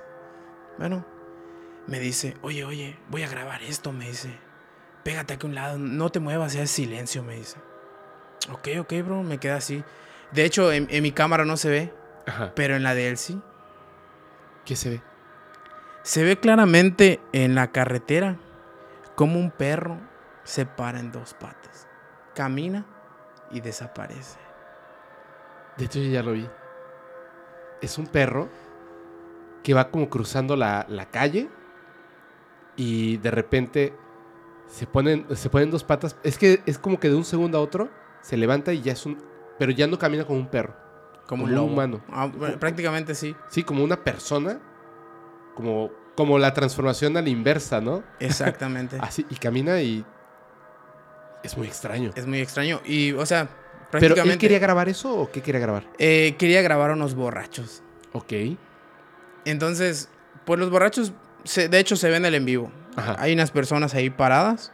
Sí, De hecho, tú lo viste. sí. Y se ve claramente como el perro está Al fondo. al fondo. Y en el fondo se ve como claramente se para. ¡Pum! Desaparece. De hecho, en las tomas de video Ujú. empezamos a enfocar a la carretera. Y prácticamente ya no había ni un perro. Pero en ese momento vieron el perro. Sí, O sea, sí se dieron cuenta así de, güey, se acaba de parar un se perro. acaba de parar un perro. Sí, nos, nos paniqueamos. Así como que, oye, bro, o sea, ¿lo viste? De hecho, llegó un momento que realmente eh, ya queríamos terminar. Para poder visualizar. para poder video. visualizar ese video. Terminamos.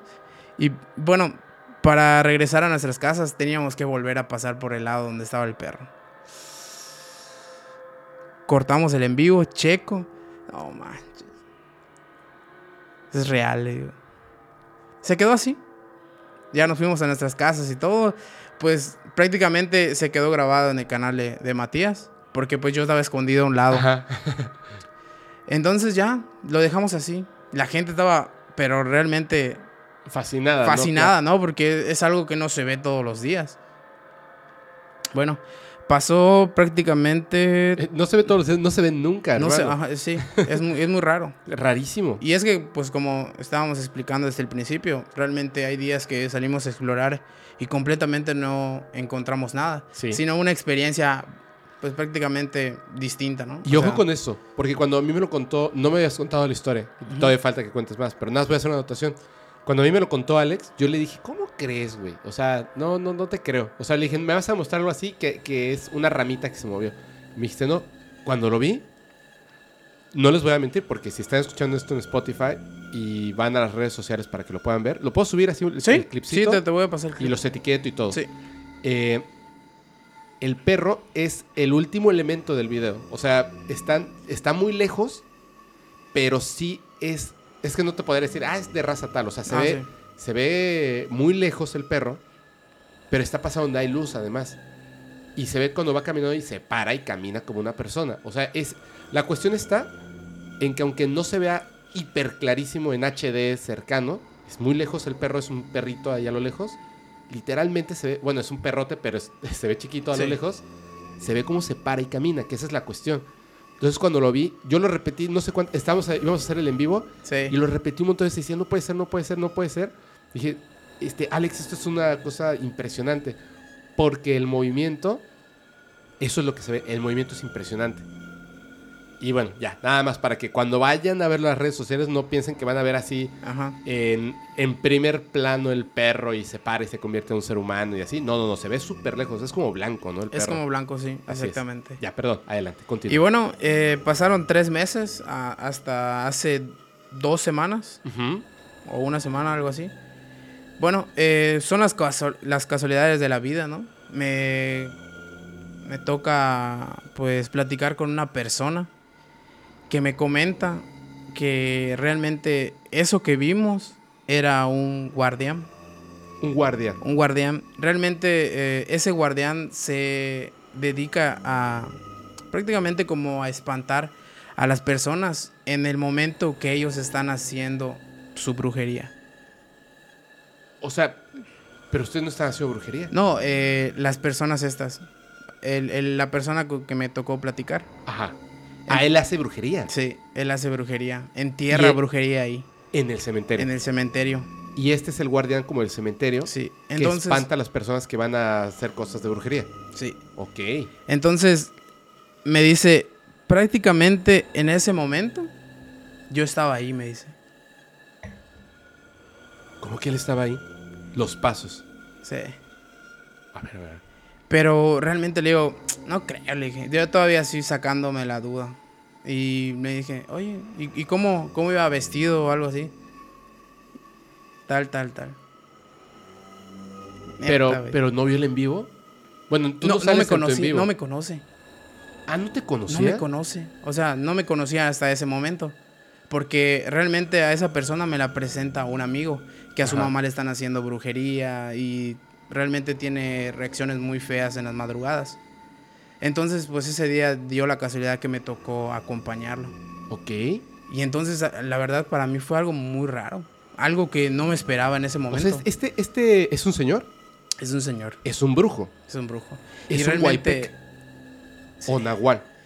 Es que eh, estoy muy confuso en que es un nahual y un huaypec. Es lo mismo. Es, es lo mismo, ¿no? Es Pero la forma de decirle, pero Huaypec porque se convierte en perro. supuestamente que ya empecé a platicar más a fondo con él y Ajá. que realmente no solo en perros se convierte.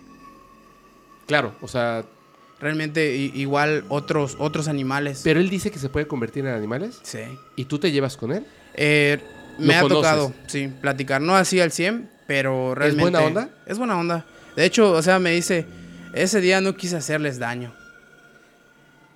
A ver, espérame, espérame, espérame. O sea, e- él, él es de ese pueblo donde. O es un pueblo es un cementerio. no Eh, digas dónde es porque. Sí, cuidado. es, es, es un pueblo ah, que está aproximadamente como a una hora y media de, de aquí de Mérida. Y él. O sea, ustedes fueron ese- a ese cementerio, ya saben que estaba padre y se fueron hasta allá. Sí. ¿Ya lo habían visitado antes ese cementerio?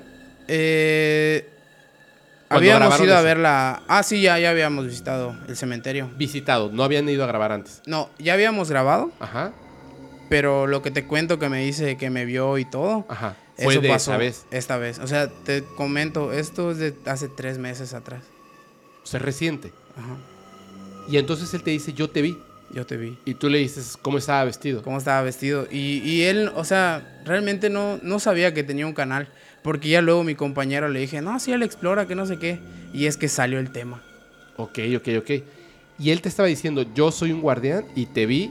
Y te vi, porque en ese momento, es que no sé si sea malo o bueno, porque me dice, yo entierro brujería para poder sacar del problema a las personas que le están haciendo daño. ¿Habías escuchado alguna vez? eso? Jamás. Ni yo.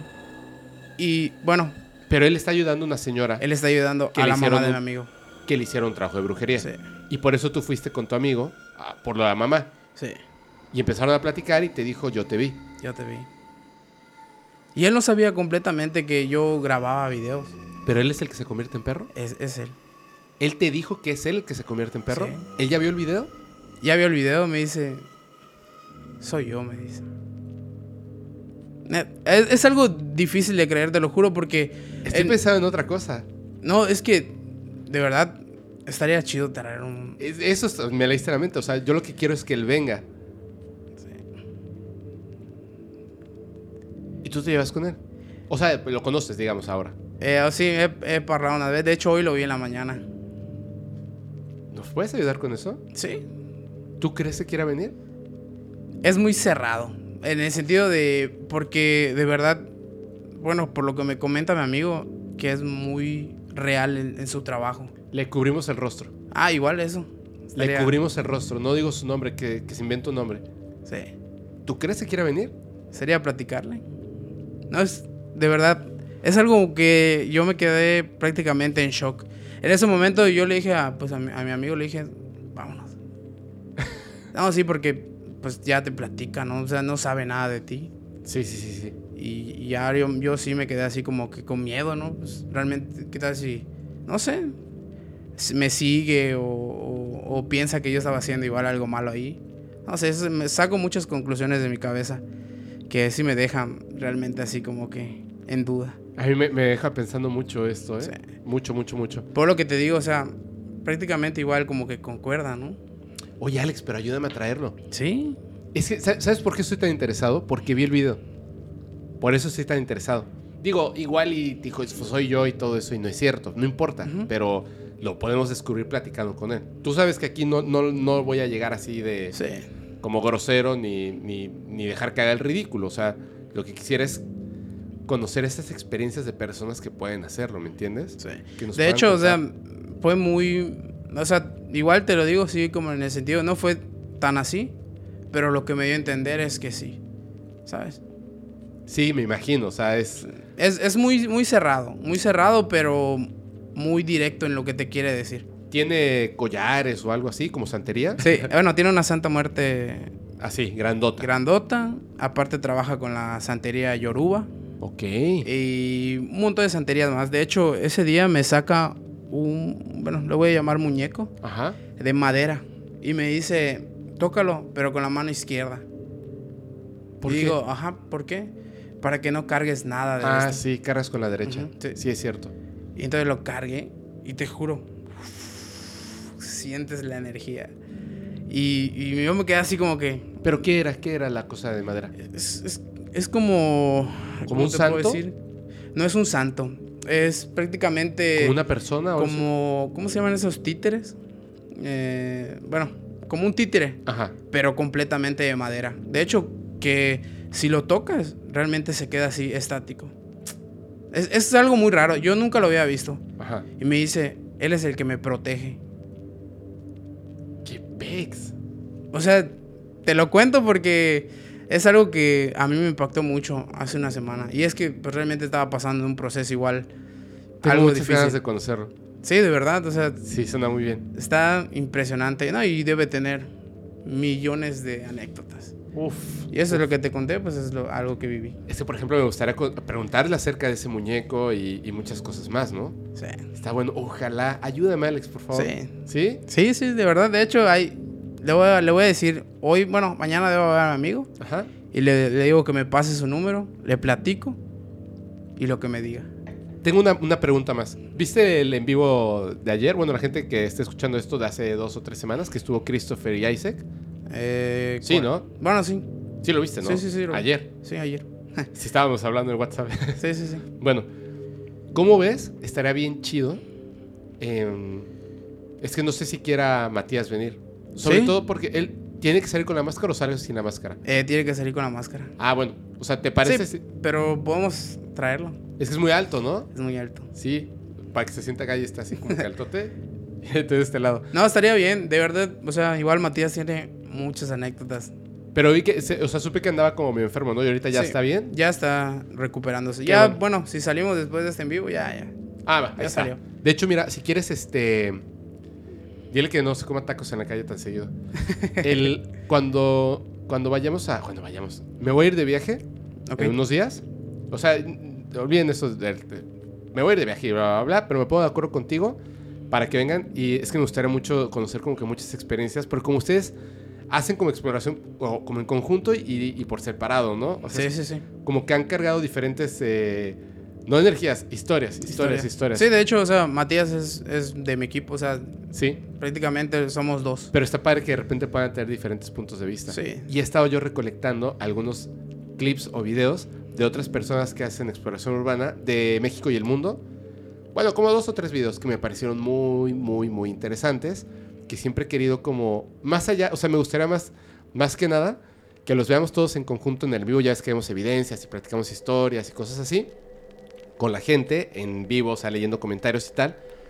Que podamos ver un poco de, de la exploración que hacen otras personas y ustedes que se dedican a exploración puedan comentar al respecto. Ahí mismo, si quieren, podemos analizar uno o dos videos que ustedes este, tengan por ahí de algo que, que surja nuevo, que a lo mejor Matías tiene por ahí algo, Sí. que algún cuate les quiera pasar y contemos estas historias. Y nos centremos mucho en brujería, o sea, casi siempre me centro en, en ovnis extraterrestres, pero estaría muy chido, ¿no? Hacerlo así. ¿Cómo ves? No, estaría genial. Y, ah, es que, ¿Qué pasa? ¿Qué imagínate, bro, o sea, si hablamos de brujería, igual. Te encanta, cuéntalo. No, no, no, es que lo que hemos encontrado. En Te voy a contar ¿no? algo rapidísimo. Eh, Cuéntalo tranquilo, tú cuéntalo. Lo, lo más extraño que realmente he encontrado Ajá. es, o sea, la foto de una persona, pues ya saben todos, es como tipo un amarre, ¿no? Pero, ¿cómo que la foto? O sea, Eh, nada la foto y ya. No, no, no. eh, adentro de, de un plátano, plátano macho, Ok. hay como, creo que es sal... De mar. eh, ajá, sa- eh, sal... de- ¿Cómo se llaman la- las que están en, en bolita? Sal de mar. ¿Es, es sal de mar? Bueno, Ajá, o sea, antes de que la muelan. exactamente. Ajá. De grano, sal de, De grano, sal de grano, exactamente. Bueno, adentro de, de eso tenía una carta. O sea, el plátano estaba en sal de mar o había sal de, sal de grano dentro del Bueno, plátano? eh, ajá, el- era un plátano normal. Ajá, Adentro de- del plátano había las- la, sal en grano. ajá. Eh, había una carta en medio y la foto de esta persona con todo el nombre. Ok. Bueno, eh, nosotros lo destapamos porque estaba envuelto en aluminio y un listón rojo. Ok. Era un amarre fuerte. Era un amarre fuertísimo. De hecho, Matías lo agarra así, pelado. o sea, Qué mal. La agarra. Sí, o sea, sabemos que, pero pues, es que Matías es una persona que ya, ya viste, ¿no? Sí, sí, sí, está Él- loco. Es hardcore, es hardcore. Entonces, lo agarra, lo destapa así a, a lo, a lo A lo macho, bestia, a lo sí. bestia, ta, ta, ta. lo destapa y empezamos a leer. ¿En un en vivo tienen ustedes Sí, eso? de hecho está en un en vivo, eh, en el canal que grababa anteriormente. ¿Y sale el nombre de la persona? Sí, sale el nombre de la persona y todo. Yo lo busco en Facebook, Es un nombre. es un nombre. Ok. Lo busco en Facebook y todo. Le digo, oye, carnal, te acaban de hacer esto y todo porque le mandé evidencias y fotos. Pero nunca me respondió. No inventes, Alex. Sí. Es que te digo, o sea, en panteones. ¿Y sí, no te respondió? Nunca me respondió. De hecho, o sea, le debe salir en solicitudes, ¿no? Yo digo. Pero sí, claro, es que es bien difícil que lo veas. Chispas. Pero, o sea, realmente ese día, de hecho, quemamos la brujería, pero no se quemó. ¿No te acuerdas cómo se llama? Eh, no A me ver. acuerdo muy bien, pero espérame, puedo espérame, espérame, espérame. ¿El plátano estaba seco o estaba húmedo? No, estaba amarillo todavía. ¿Y qué prendieron? O sea, la carta y eso. La, todo completo. De hecho, llevábamos alcohol y todo en ese tiempo. Porque ya ¿Y prendieron la carta y no se prendía? Te puedo decir que sí se quemó, pero tardó. ¿Te puedo decir algo, Alex? Dime. O sea, de entrada, digo, con todo respeto, Matías no debiera agarrar. Acabas de contar lo de la mano derecha y la mano izquierda. Sí, sí, sí. Independientemente de si crees o no, yo, tú sabes que yo soy muy reacio para las cosas de brujería. Sí, sí, sí. Pero obviamente no voy a tocar algo de brujería si lo veo. O con muchísimo cuidado, ¿me entiendes? Lo haría. Y dos, y estoy seguro que en los comentarios ya lo pusieron. Y perdón que lo diga. Sí.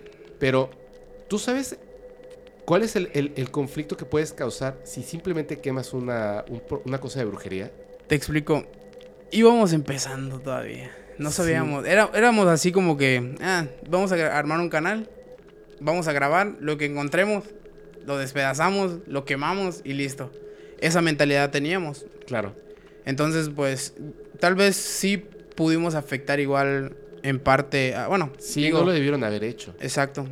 Yo digo que sí afectamos igual en parte a, a esta persona. Pero, No, no, no, no. O sea, eh, quien lo está afectando es la persona que le está haciendo brujería. Sí, o sea, Esa pero, pero en parte, o sea, no, no debimos hacerlo. O bueno, igual y le quitaron la brujería, ¿no? ¿Quién Sí, sabe? bueno, hay- de dos sopas, ¿no? O sea, hay, ¿lo salvamos o realmente sigue?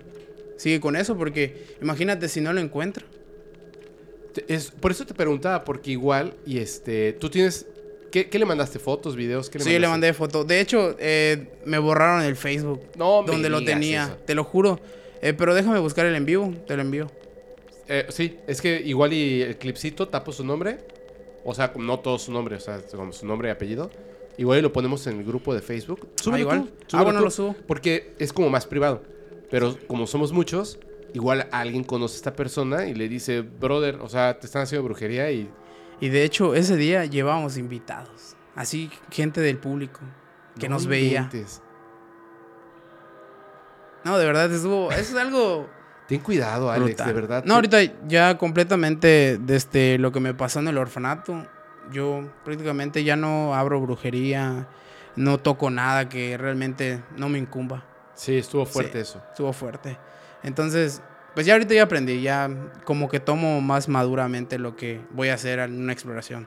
Ahora podrías hacer cosas más peligrosas, digamos. Exactamente. Pero con respeto, o sea, Sí. con cuidado más bien, con cuidado. Sí, porque pues te digo, ah, igual otra historia que te quiero contar así rápido. No lo cuentes rápido, cuéntalo Ok, así bien. eh, Yo te voy a preguntar detalles porque me interesan esas Es, cosas. es muy es muy duro porque pues prácticamente afectó a mi papá en ese, es- en ese entonces. ¿Ah, sí? Cuando realmente yo iba mucho cementerio. Ajá. Pa, pa, pa, pa. A mi papá realmente lo, lo visitaba una persona, prácticamente dice que como de tres metros. ¿Qué? Sí, así, así como lo escuchas, que todas las noches estaba parado junto a él. O sea, este despertaba y había una persona como de tres metros. Sí. O sea, doblado en... Eh, no, prácticamente parada así, en línea recta, solo viéndolo. Pero él, él no veía los ojos, prácticamente solo se veía la silueta viéndolo a él. Y dice que en ese momento se ponía a rezar. Hasta que se le olvidaba, abría los ojos y ya no estaba. ¿Y luego? Pues prácticamente ya pasando el tiempo, este, le, le, le regalaron un San Benito. Ajá, que dice que es buenísimo. Buenísimo para todo eso. Y pues gracias a Dios ya no volvió a aparecer. Pero ya luego igual me, me decía, ¿no? Porque había personas que yo hablaba eh, pues no, debes tener igual amigas, ¿no? Que realmente se dedican igual a eso y todo, y pues me daban algunos consejos. Amigas y familiares. Exacto. Entonces, pues lo mismo empecé a hacer y todo, y pues ya empecé a tomar prácticamente todo con respeto, porque yo era muy... Ah. A ver, pero, ¿sabes? Es que me impactó mucho lo que dijiste de la mano izquierda, la mano derecha, de, de lo que hizo Matías, de agarrarlo así simplemente. Cuando llegaste hoy, aquí, antes de que empezáramos a grabar, me preguntaste, ¿cómo está todo? O sea, ya funcionó lo de la limpia y etcétera, etcétera. ¿Te acuerdas? Sí, sí, sí, me acuerdo. Y te dije, al rato te platico. O sea, sí, pero al rato te platico. No me gusta que pasen esas cosas, Alex. Ok. Todo iba bien. Todo iba absolutamente a la perfección. Todo era perfecto. Vino a, grabar Eli, eh, que es el, capítulo que, la gente ya vio, eh, el anterior a este. Y este y todo iba muy bien, que, si los nuevos micrófonos y que, si ahora ya estamos en HD, etcétera, etcétera. Todo iba muy bien. Estuve, no hice en vivos los miércoles, que, que estoy, estoy haciendo en Instagram, y muchas cosas más, porque me puse aquí a a conectar, a limpiar. Mira, volví a pintar la pared, el botón, o sea, muchas cosas. Me puse, me emocioné mucho haciéndolo. Ya estaba la limpia, siento el lugar limpio, valga la redundancia. Mi, perro ya está contento de estar en su casa, mi perrita Rutila, hermosa. Y estoy haciendo todo esto, todo, todo a la perfección, toda la perfección, todo bien. Y ya me habían dicho, tienes que sacar eso que te dejaron. Es un objeto físico que una persona literalmente dejó aquí. Yo vi cuando lo dejó. Y me dijo, es un regalo para ti. Y lo dejó. Tengo aquí, eh, la gente no lo ve, pero hay una, una cosa aquí arriba, un, estante, donde hay películas, hay regalos de cosas. Bien, aquí tengo un regalo que me dio Isaac. Aquí tengo otro que me dieron en, en, otro lugar y así, ¿no? Tengo como algunas cositas que me han regalado. Igual allá, tengo un gato de la suerte chino. O sea, algunas cositas que me han regalado y yo las pongo. Entonces, esta persona la puso aquí arriba. Y después, Isabel me dijo, Isabel Pino Flores, que ya vino aquí y tiene que regresar, tienes que regresar, discúlpeme, no le he contestado en WhatsApp, pero se lo voy a contestar hoy. Y me dijo, yo le hablé por teléfono y le dije, oye, necesito ayuda. Y me dijo, justo te iba a hablar, o sea, me leíste la mente. Y me dijo, ¿te pusieron algo? Y yo dije, es que me estoy sintiendo mal, están pasando cosas de todo esto que la gente ya sabe. Este, la cúspide fue cuando nos apagaron las luces en, los programas que digo, hoy se apagaron porque se les acabó la batería. A las de acá. Estas están conectadas a la luz, no se les acabó la batería. Eh, y ya todo iba muy bien, hicieron la, la limpia y tal. Y me dijo, tienes que hacer este proceso para que saques esto. No lo toques con la mano, así nada más. O sea, tiene que ser de esta manera, así, así, así. Y lo tienes que hacer tú. No lo puede hacer otra persona, lo tienes que hacer tú. Ok. Y no lo hice. Y cuando vinieron a hacer la limpia, yo dije, ah, por cierto. Y me dijeron, sí, sí, sí, sí. Es eso que está ahí, ¿verdad? Y yo dije, sí, es eso. Me dijeron, este, vamos a hacer la limpia y tal y tal y tal y tal. Al día siguiente, cuando tú vengas, vas a hacer, y le dije, ya sé, lo de la sal, etcétera, etcétera. Ah, exactamente. ¿Por qué lo tienes que sacar tú?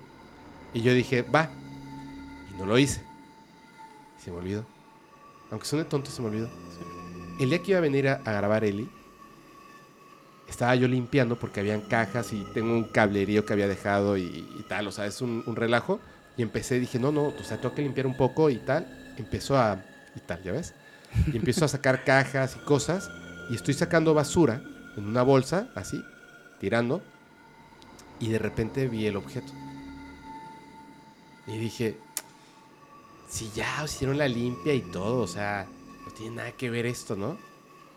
Y la agarré con la mano derecha, lo rompí y lo tiré a la basura. Y ya.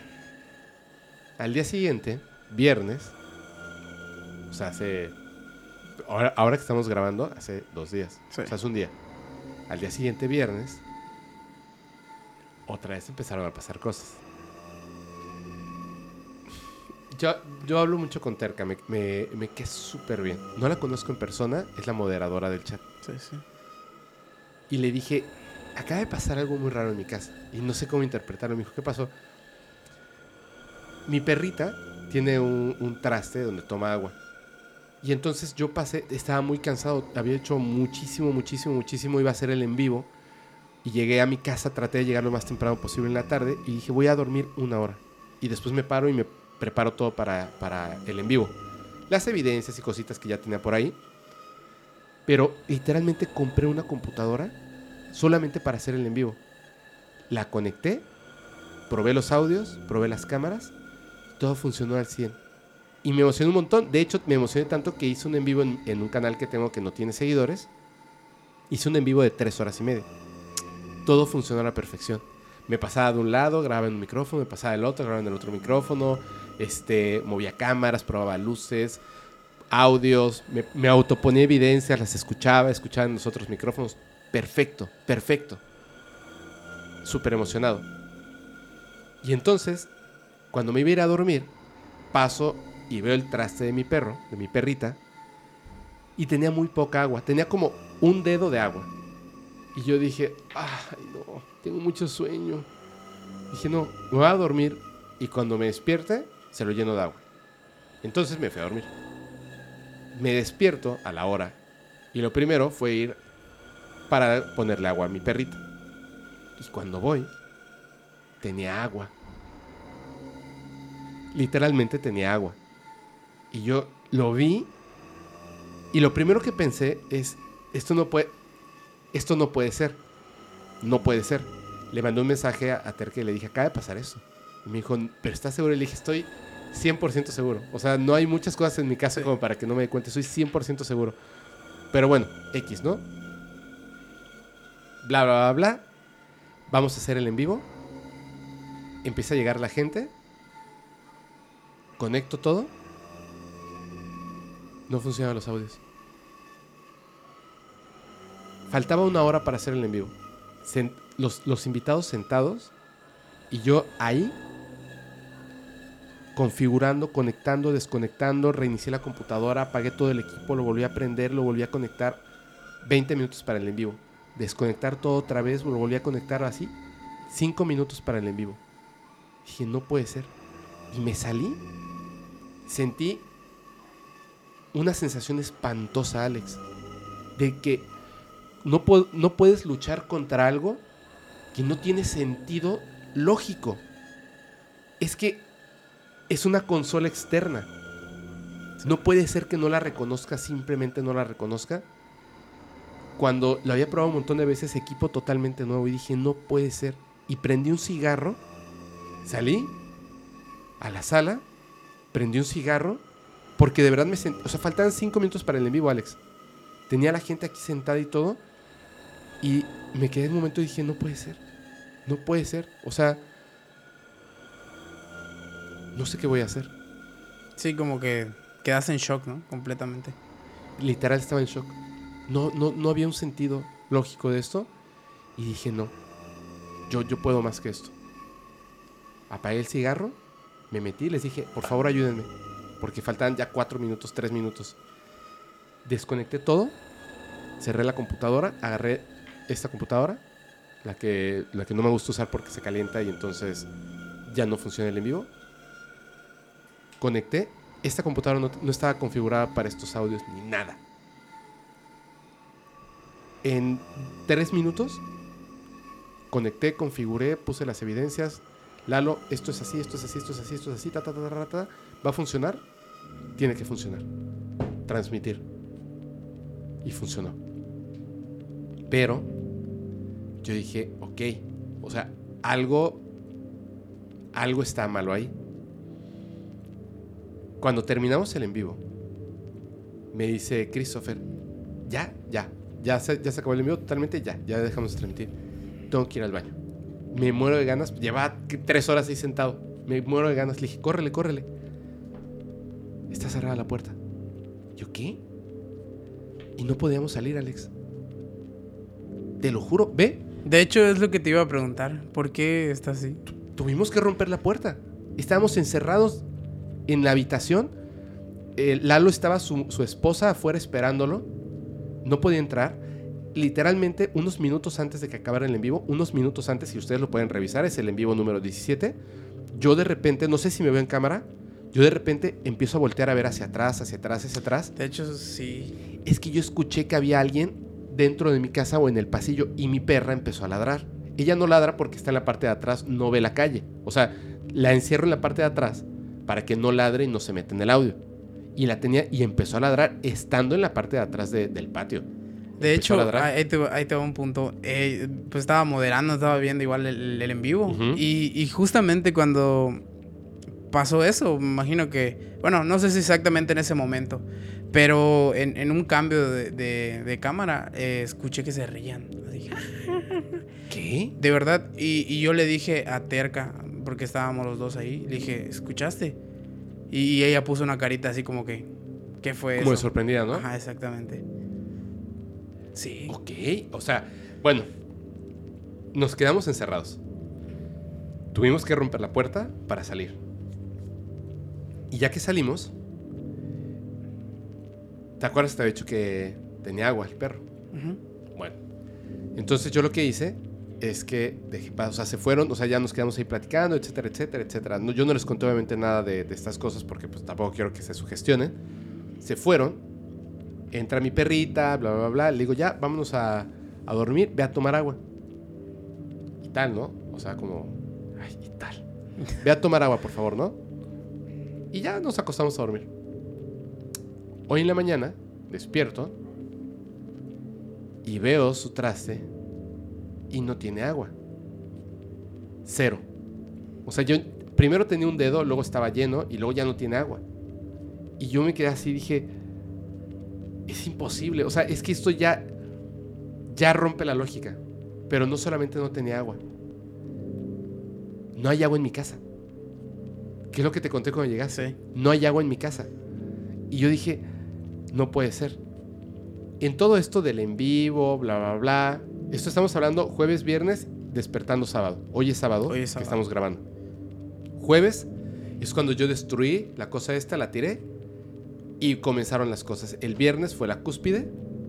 Entre todo esto, obviamente en el en vivo yo pongo el teléfono en silencio, la gente está hablando y tal y tal y tal, me mandan mensajes, me mandan mensajes, me mandan mensajes. La persona que dejó el regalo, que yo sé que es la persona que está haciendo el trabajo, pero otra vez me voy a reproteger, así todo va a salir bien. La persona que puso el trabajo, yo tengo meses sin hablar con esa persona, meses. El viernes me mandó un mensaje. Literal, te lo juro, Alex.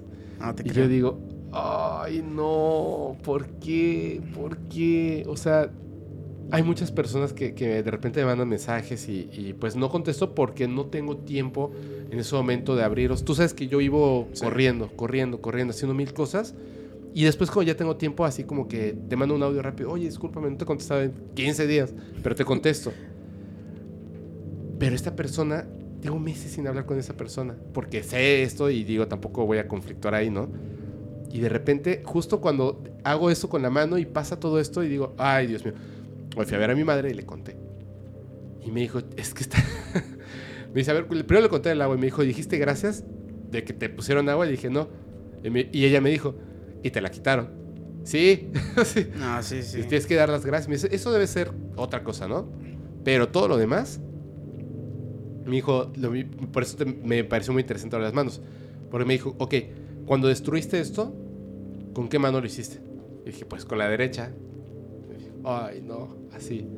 Dios. Y hoy que íbamos a empezar a grabar, te dije, no, no, no, espera. tengo que prender la vela, tengo que poner el agua, limpio y todo, porque yo ya no quiero que se vaya a repetir esto de verdad. Es más, ¿sabes qué fue lo que pensé, Alex? Ya no voy a hablar de estos temas, solo de extraterrestres. De hecho, sí Solo lo escuché. extraterrestres. Sí lo escuché. Ya, así, de plano, pero no. Uno tiene que ser más fuerte que esto.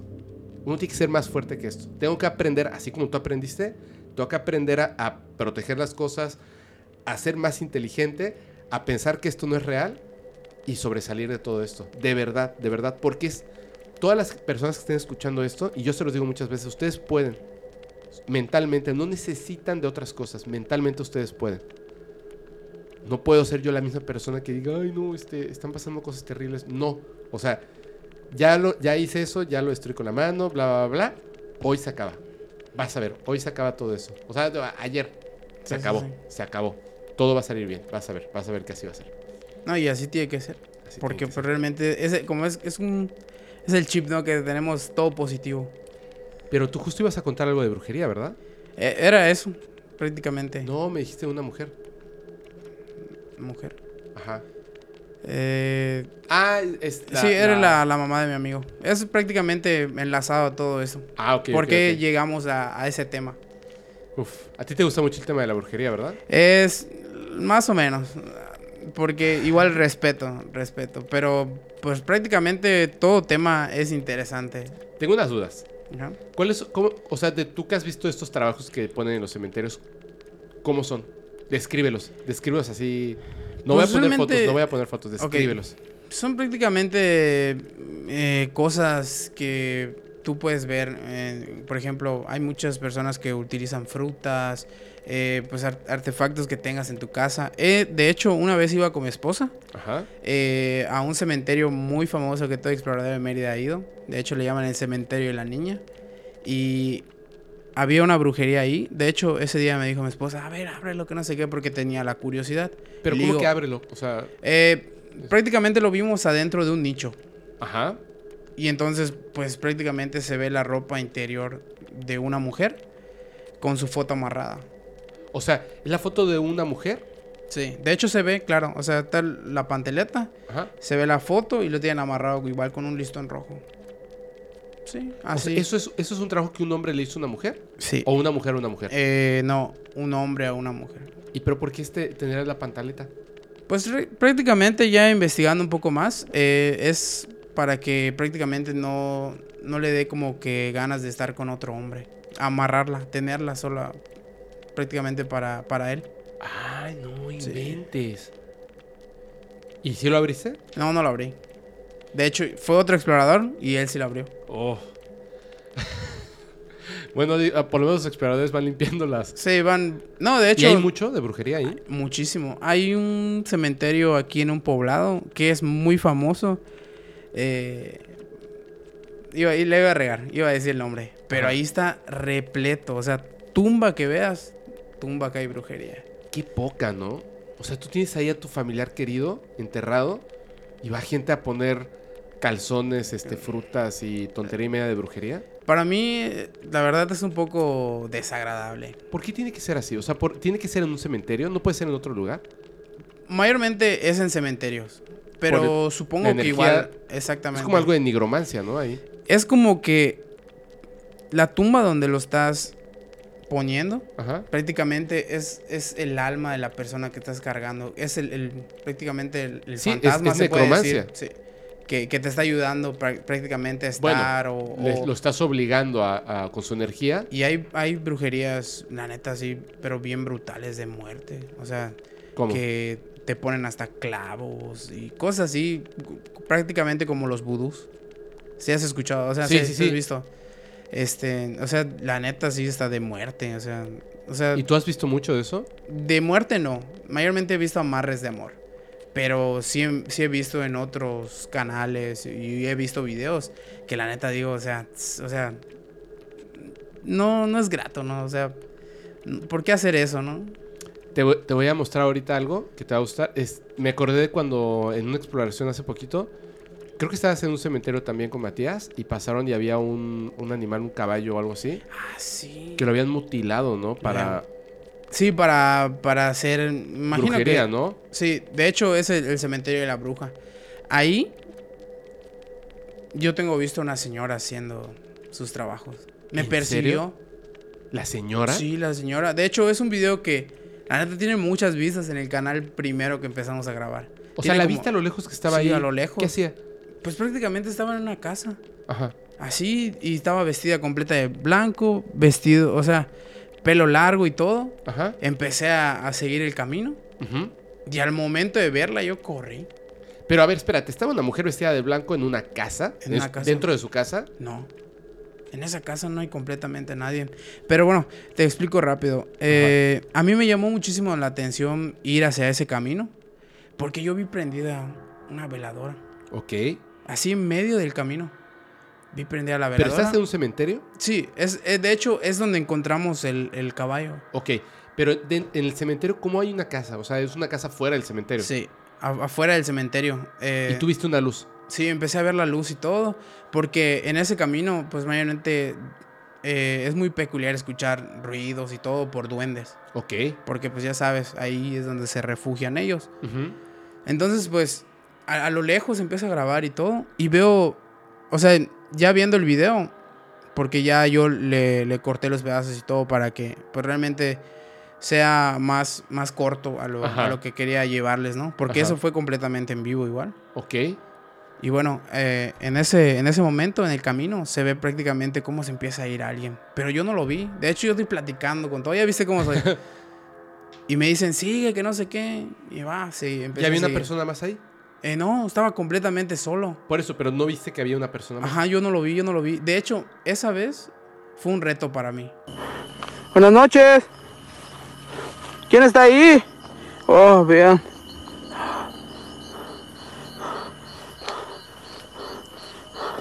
Hay una veladora. Hay una veladora en medio. No sé qué pedo. Buenas noches. Uy, algo se movió. Ok. Fue como mi novatada para decir, ah, eres exacto para, para explorar, a ver, aviéntate a ese cementerio. Yo, pues como te platico en el primer, este, en el primer episodio que, que grabé contigo, yo era una persona muy miedosa. Entonces, pues bueno, a ese, a ese grado yo empecé a seguir porque la gente me estaba animando. Ah, anda, que no sé qué, que verga. Ah, pues bueno, voy a ir, que no sé qué. Pero obvio no con esa intensidad, ¿no? De, Claro. Un poquito con miedo. Bueno, empiezo a ir y, y se ve la veladora. Se ve la veladora y todo. ¿En el camino? En el camino, en el camino. La lámpara que, que traía era una de mano así, completamente. Ya no, ya no tenía las, las como tengo ahora. ¿no? Ajá. Y se me traba la lámpara. O sea, ya no La prendía. expansiva, sí. No, se me traba. Solo queda así como un, se puede decir, eh, una luz, pero no expansiva. se queda ajá, concentrada. centrada, concentrada. exacto. Al estar afocando, llego y empiezo pues prácticamente a decir, buenas noches, ¿quién está aquí? Que no sé qué. Y al momento de, de realmente llegar a, a la casa, atrás de la casa, veo que sale una señora de blanco, así pelo largo, y me grita. No manches. Yo lo que hice fue gritar el nombre de, de mi compañero, porque yo no... De hecho, eh, se ve en el en vivo cómo ellos se van. ¿Pero te gritó y corrió hacia ti? Sí, empezó a, a perseguirme. Y yo, patitas, ¿para qué te quiero? Yo, yo realmente no me quedo aquí. Empecé a gritar el nombre de mi compañero. Ah, pero sí, gritos, de, gritos, gritos, gritos. Llegan mis compañeros. Regresamos al lugar. La veladora ya no estaba. Y ya no había ni una persona. Pero ella estaba haciendo algo de brujería entonces ahí. Sí. Por eso estaba vestida de blanco. Y está en el video, hasta se ve la Sí. señora. De hecho, ah, ah, No, terminando. no, no. Sí, ¿y me vas a dejar ponerlo también? Sí, también.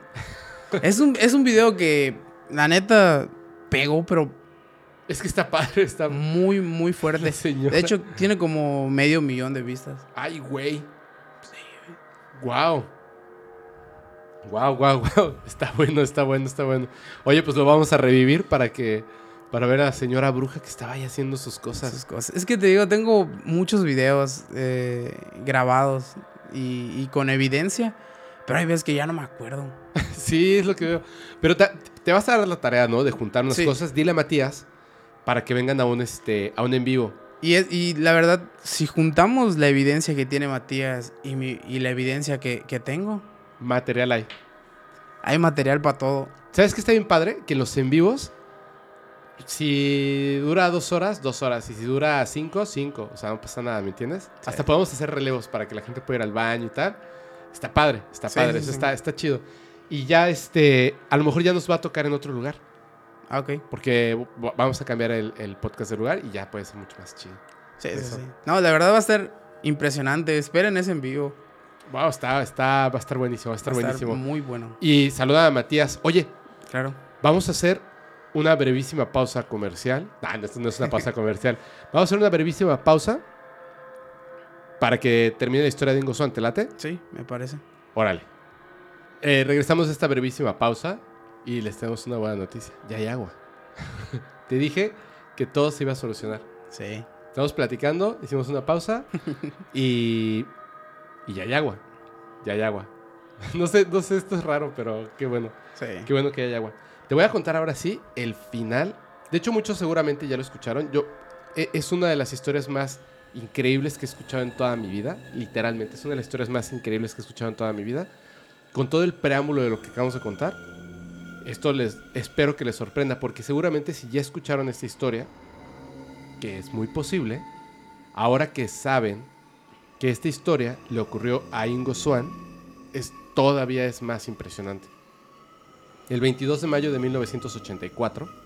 O sea, recuerda que fue en 73, luego de Júpiter, luego 79 me parece, y luego en el 84. Sí. Vuelven a llamar a Ingo Swan. Y le dicen, va, necesitamos que hagas otra, otra visión remota. O sea, hubo un, un tiempo en el que lo dejaron. O sea, ya no, ya no lo volvieron a llamar. Sí, como que vive tu vida normal por un rato. por un rato, cuando que las cosas se calmaban. Y entonces va a un lugar, específicamente, eh, donde va a hacer esta parte de la visión remota, igual con la CIA. La pregunta es, de principio, ¿cómo sabemos esta historia que les voy a contar, cómo sabemos que realmente ocurrió? Al principio del capítulo les estaba contando de estos documentos desclasificados de la CIA y otras organizaciones del gobierno de los Estados Unidos Sí. hay un documento que es muy largo, pero eh, lo voy a decir rápidamente. Es un documento de la CIA desclasificado, que es el RDP 96-007 88 R00190076001-9. Lo voy a poner en la descripción, tanto en Spotify como en YouTube. Si ustedes quieren localizarlo, buscarlo, está entre los documentos desclasificados de la CIA. También voy a poner el enlace para que puedan entrar y buscarlo. En ese documento no se, no se pone el nombre de la persona que está llevando esta como entrevista hacia la persona que hace visión remota, que hoy en día sabemos que esa persona es Ingo Swan. ¿Ok? Ok.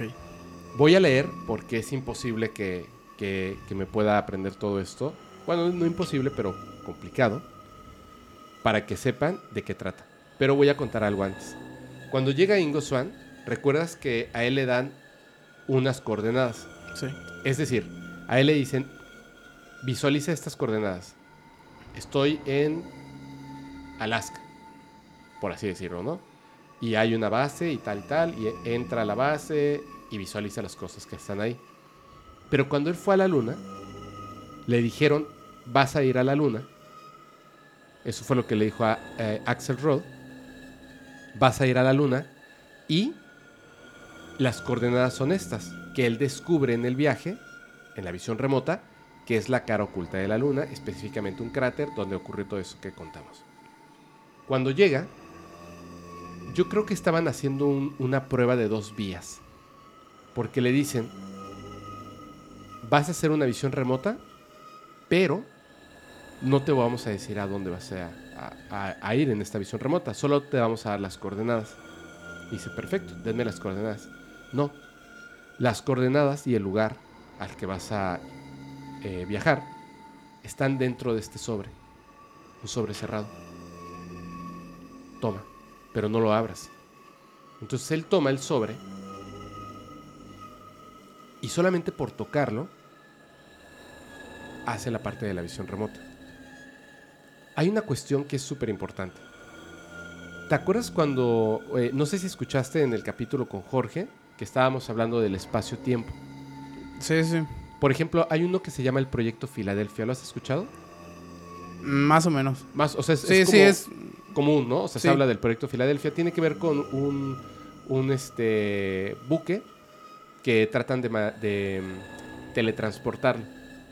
Pero lo que hacen es eh, que viaja en el tiempo y se teletransporta y cuando regresa las personas quedan como atoradas entre las cosas que tiene el buque. Un día vamos a contar eso porque es una historia buenísima, pero la cuestión era la siguiente, que también está eh, descrito en el libro de JJ Benítez, Caballo de Troya y tal. Cuando tú haces un viaje en el tiempo, digamos, o sea, no es como en la película de Volver al Futuro que avanza en el coche y vamos a tal lado y pum, Sí, y aparece.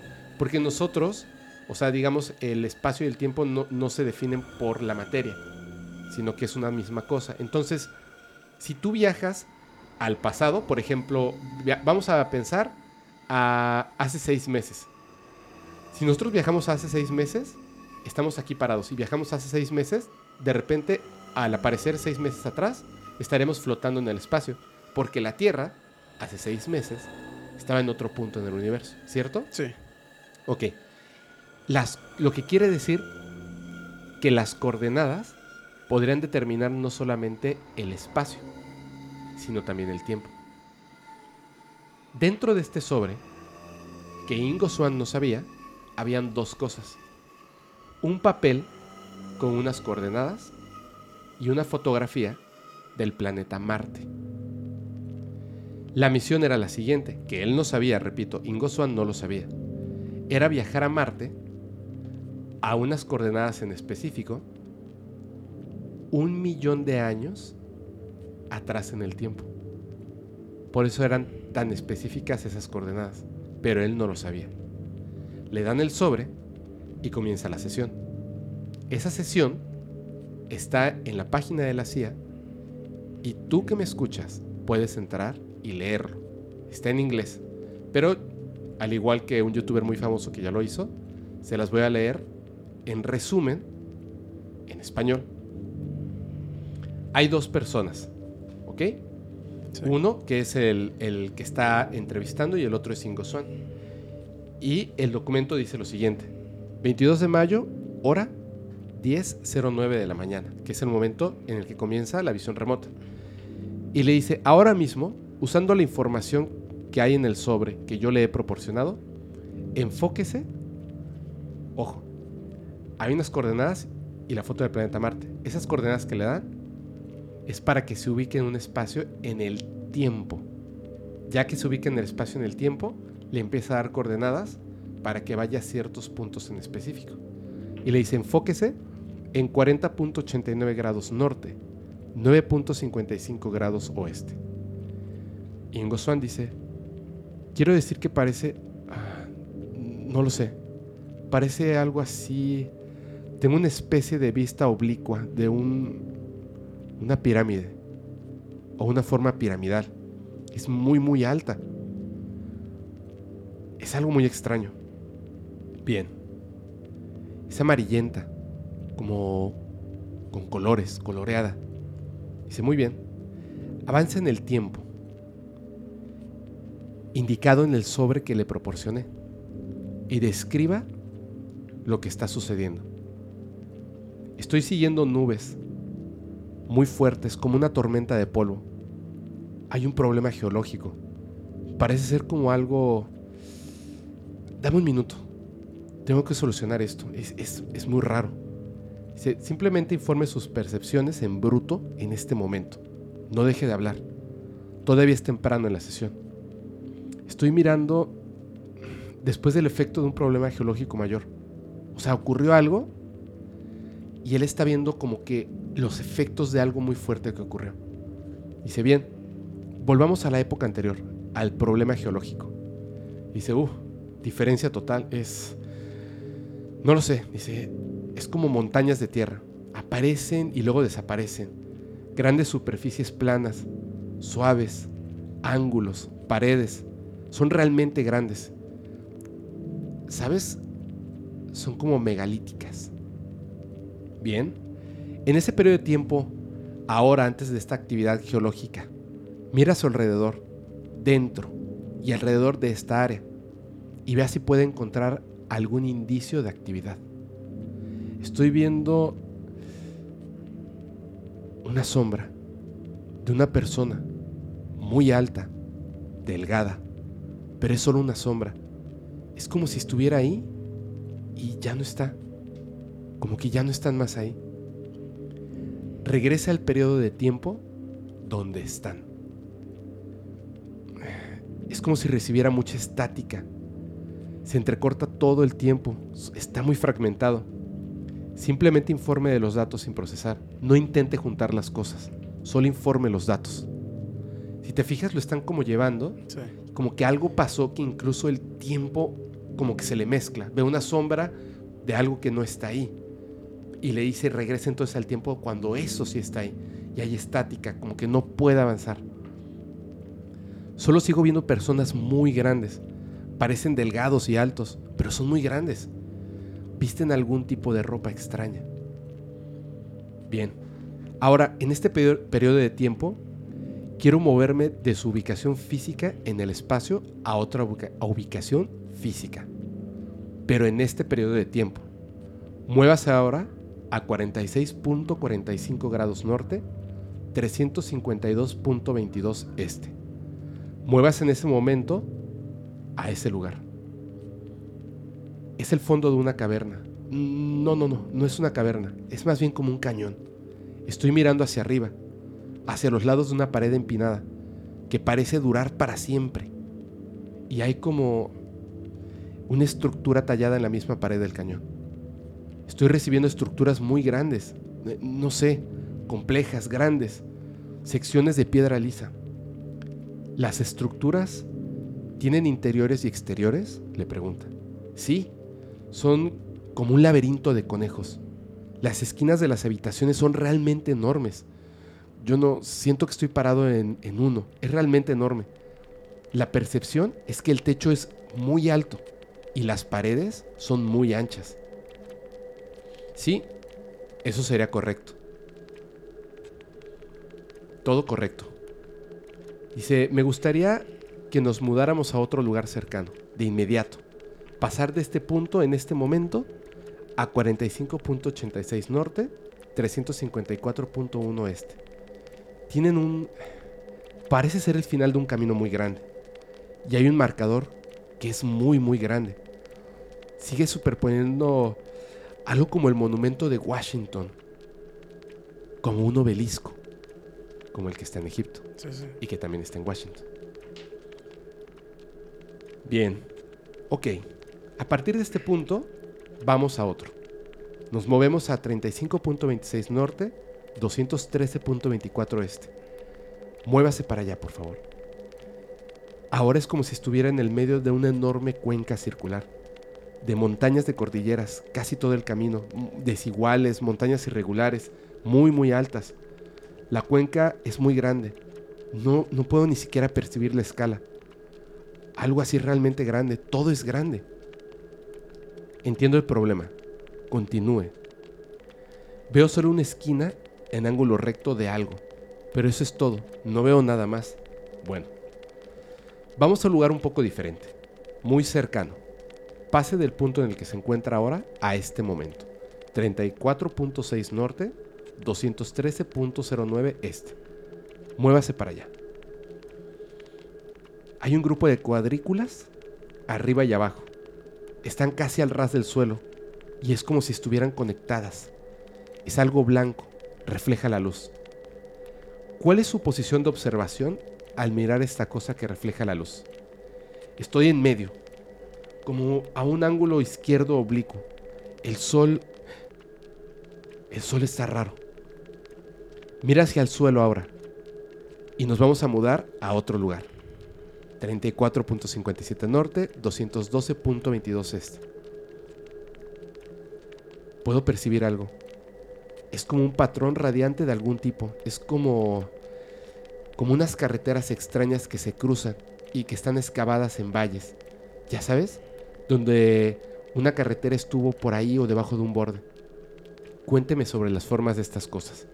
Son como canales reales, bien cortados, muy profundos. Es como si el camino se hubiera caído.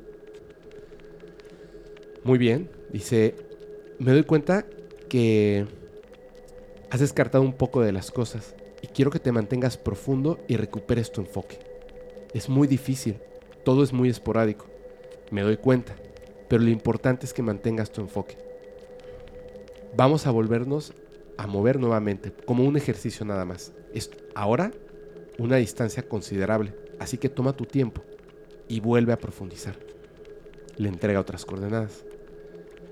Es una intersección, como un acueducto, canales tallados de fondo redondeado, como carreteras, con puntas muy puntiagudas en el horizonte. Incluso el horizonte se ve como extraño, como si fuera diferente, brumoso, como si estuviera muy lejos, muy, muy vago. Muy bien, vamos a otro lugar y le entrega otras coordenadas. Veo pirámides. No puedo decir si son pirámides como las que conozco.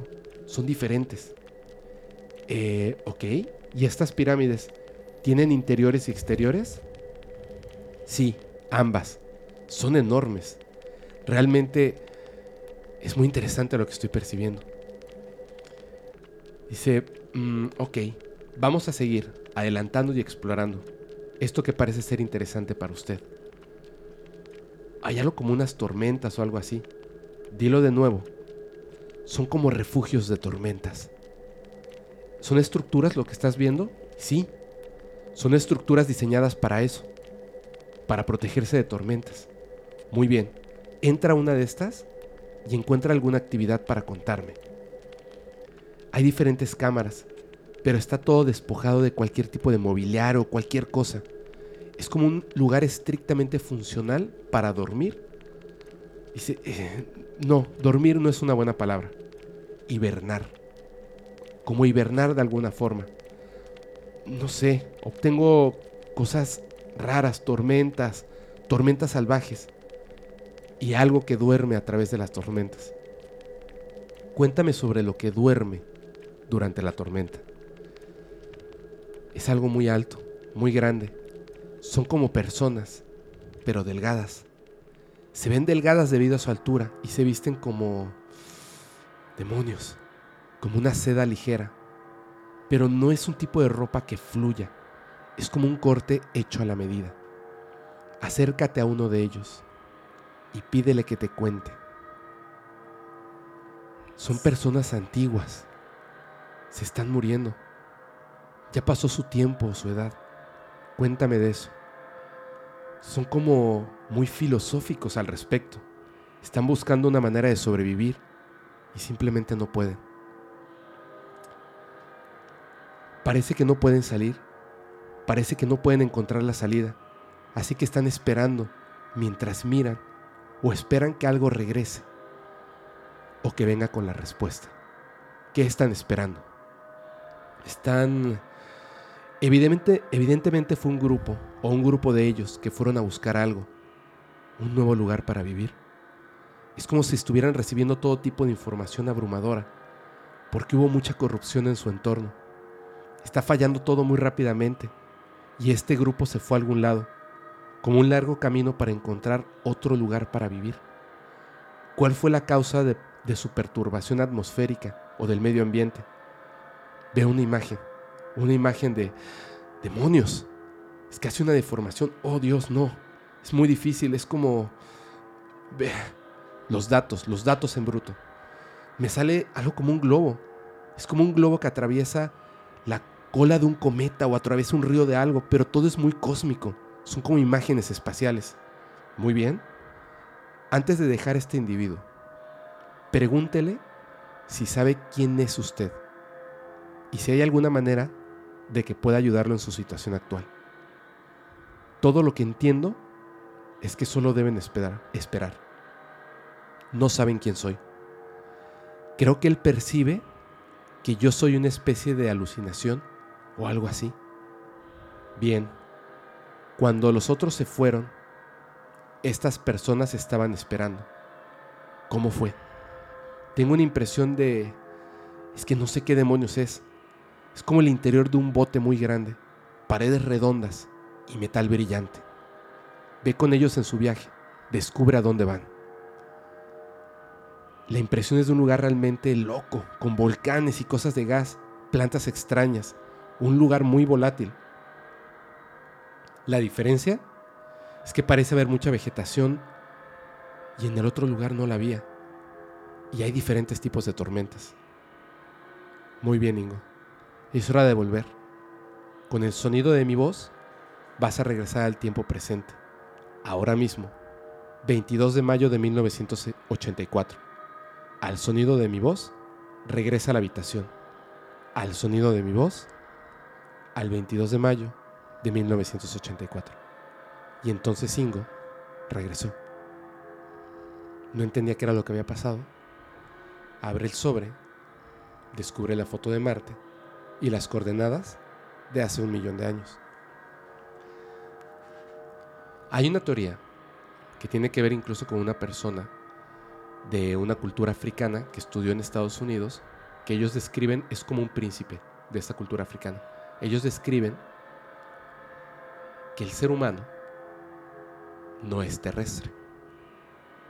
En este libro que se llama Volviendo al hogar rojo o a la casa roja, dependiendo de la traducción, Volviendo al hogar rojo, ellos hablan de que nosotros en algún momento fuimos marcianos. Crecimos en tecnología, corrupción y guerras. Y entonces hubo una guerra nuclear. En esa guerra nuclear destruyeron el planeta. Y entonces empezaron a haber tormentas gigantescas y todo se volvió como un desierto. Se perdió el agua, se volvió inhabitable, las plantas murieron, los animales murieron y los hombres que quedaron vivos, hombres de ciencia, empezaron a hacer todo lo posible para poder salvar ese planeta y se dieron cuenta de que era imposible. Entonces crearon una nave espacial donde subieron a un grupo de personas muy jóvenes, científicos, y los mandaron a un planeta cercano, volátil, con volcanes, pero con vida, con agua, con vegetales.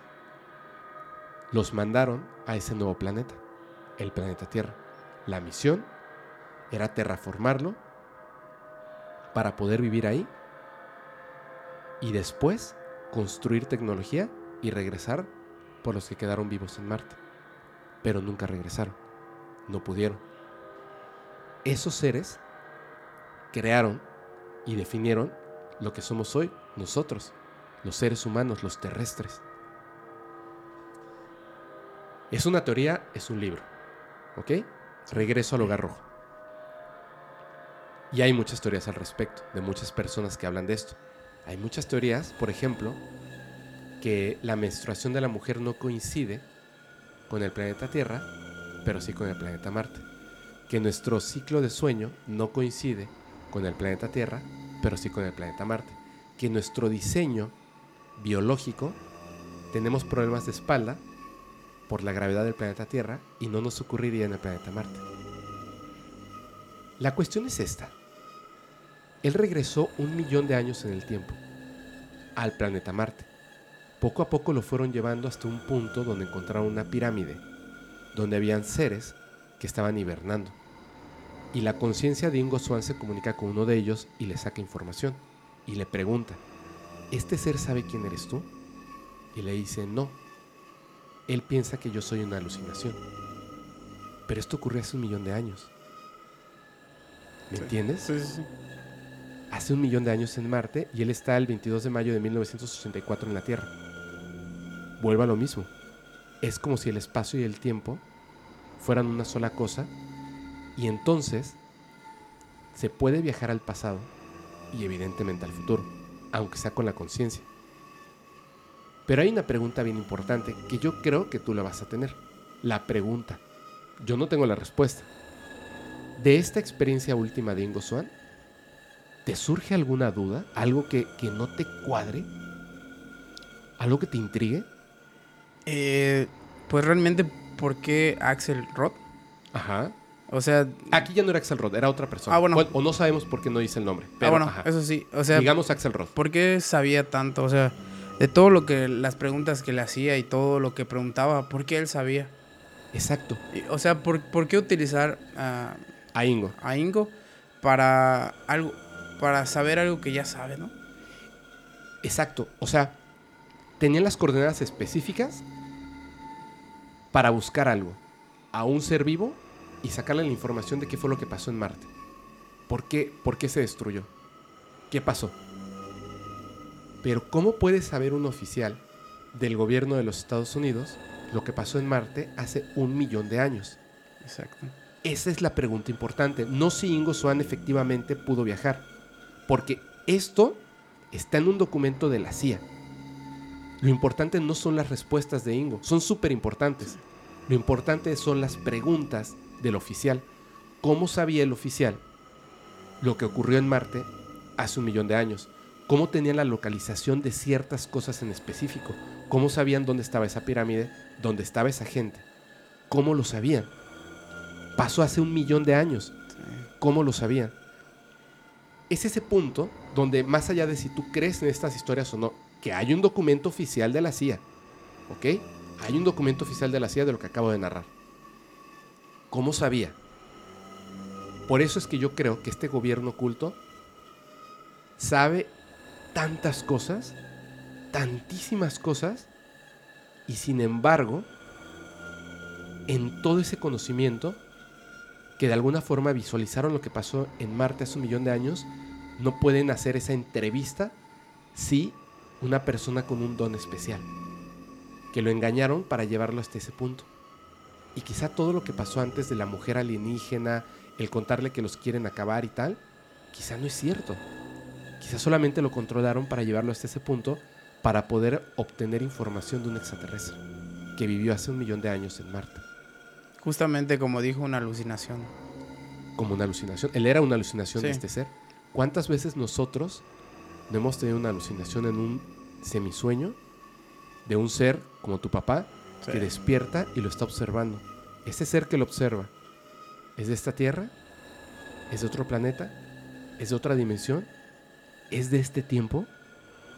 Son demasiadas Sí, preguntas. son demasiadas preguntas. Eh, Es lo que te digo. Hay, hay veces que podemos decir, por ejemplo, mm, pon tú, eh, lo que veía mi papá era de otra dimensión, ¿no?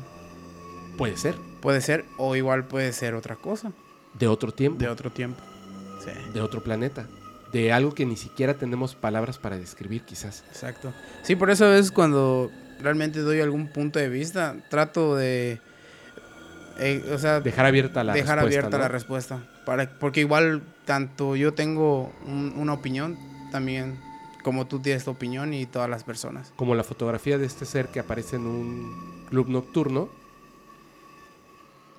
Parece un alien, parece un ser gris extraterrestre, de los altos, de los grises altos. Eso es lo que parece. Puede ser.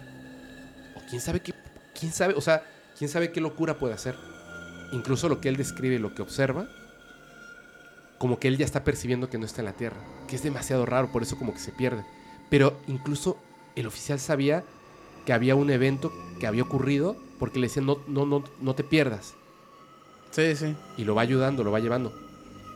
Es muy extraño, pero es muy sí. interesante también. Sí. Lo más importante, ustedes que están escuchando esto, tú que acabas de escuchar esta historia que quizá ya conocías, con todas las bases de lo que contó Alex, que puede ocurrir en un lugar como Mérida, Yucatán, en un club nocturno, como lo que le pasaba a su papá, como las cosas que vivió en Gozuán, eh, realmente sabemos muy poco de la realidad de estos fenómenos. Y quizá este gobierno oculto sabe mucho más. La CIA, por supuesto, sabe mucho más. Esto tiene muchísimos años. Ustedes que están escuchando esto, ¿qué piensan? ¿Cuál es su teoría? ¿Qué respuesta le darían a este hecho tan increíble y real? Y ahora sí, Alex, te agradezco muchísimo. Estoy como, como erizado. Es que me, me encanta. Tenía muchas ganas ya de contar esta historia y me da mucho gusto que haya sido tú el que haya estado aquí. No, hermano, la verdad, brutal. La verdad, buena. muy buenísima. O sea, son. eh, despertó en mí mucho interés en, en realmente saber más del tema, ¿no? Aunque a resumidas cuentas, O no sé si fue resumida o fue completa, pero la verdad, Yo, de 10. Yo les voy a recomendar que busquen eh, los libros de, de Ingo Swan. Em, tiene, si no me equivoco, tiene dos o tres. Dos o tres libros. Eh, les voy a dejar en los comentarios el nombre de los libros para que si quieren los compren, los lean. Por supuesto, los compren, los lean. Deben de estar en, en- en cualquier tienda porque, repito, es una persona famosa. Y también hay una película que está inspirada en muchas de estas cosas que se llama El hombre que observaba cabras que es de Hollywood, o sea, es una, es una buena película. Si no me equivoco, es con George Clooney. Puede ser que me equivoque, pero me parece que es con George Clooney, eh, el hombre que observaba cabras. El hombre que miraba fijamente cabras, algo así, ¿no? Este, pero lo van a encontrar, la van a encontrar, yo sé que la van a encontrar. Y de todos modos, también, seguramente ya apareció el póster o se las dejo en, este, en los comentarios también. En la descripción del video, perdón. Wow, nos vemos para el en vivo, Alex. Sí, claro que sí. Muchas gracias. ¿Nos repites, nos repites por favor tus redes sociales? Ok, eh, me pueden encontrar en YouTube como Alex Myers, en Instagram y en Facebook. Alex Myers Y en. TikTok. y en TikTok, en TikTok que, Sí. que está subiendo bien fuerte ahí, ¿verdad? Sí, ahí ah, igual ando subiendo evidencia de todo lo que pasa cada noche que salgo a explorar. Perfecto. De todos modos, ya sabes, en la descripción vamos a dejar todas las redes, redes sociales de Alex Myers. No sé qué me pasa. Hoy estoy así de. Nada, es que creo que Sí, estaba emocionado. lo que, estaba lo que emocionado. contamos y todo. Estuvo y bueno, ¿verdad? La historia igual es brutal. Espero que les haya gustado muchísimo este capítulo. Muchas gracias. Nos vemos próximamente en el en vivo con Matías. Y tú sabes que esta es tu casa. Puedes regresar cuando Gracias, quieras. hermano. Cada vez que tengas historias, nos las traes. Y aquí las vamos a, este, a disfrutar muchísimo. Claro que sí. Y no se olviden, ah, cada noche tenemos exploración urbana con nueva calidad. Que pues para los También que me estás en siguen. HD. Sí, igual, ya estoy en HD. para que vayan y disfruten cada exploración. Sí, a mí me encanta. Ahí me van a encontrar este, de repente en los comentarios. No me quedo dormido porque a veces tú sabes Sí, que, sí. que me acuesto dormir tempranito. Pero trato de estar ahí. Y eso es muy bueno, es muy bueno. Lunes, miércoles, Eh, viernes y sábado. lunes, miércoles, viernes y sábado. Inscríbanse y le ponen por ahí este y tal y tal. y tal y tal. Y tal, Hashtag y tal y tal. Y tal y tal. Ahí sabemos que, bueno, viene de podcast paranormal. Ya tenemos un montón de hashtags. oye. Ahora sí, yo les, eh, les recomiendo que pasen, por favor, a visitar la página solamente para que sepan en dónde pueden escuchar o ver el podcast paranormal, que es paranormal.fepo.mx. Por favor, por favor, esto es muy importante, muy, muy importante. Si ustedes mandaron un correo electrónico antes de mayo, enero, febrero, marzo o abril, a podcast paranormal, paranormal.fepo.mx, si mandaron un correo electrónico con evidencia, con historias, por favor, vayan a su bandeja de salida, encuentren el correo y denle reenviar. Hubo un tema de todas estas cosas que estuvieron pasando y también se borró una gran cantidad de los correos electrónicos. Ya he estado recuperando algunos, pero se borraron, yo calculo que el 90%. Wow. Así que les pido, por favor, manden este otra vez, reenvíenlo y ya. Muchísimas gracias. Yo soy su amigo Fepo y nos despedimos. Ya saben que los capítulos del podcast paranormal se disfrutan mucho mejor si los escuchas mientras conduces en una oscura y terrorífica carretera y no tienes a nadie a quien abrazar.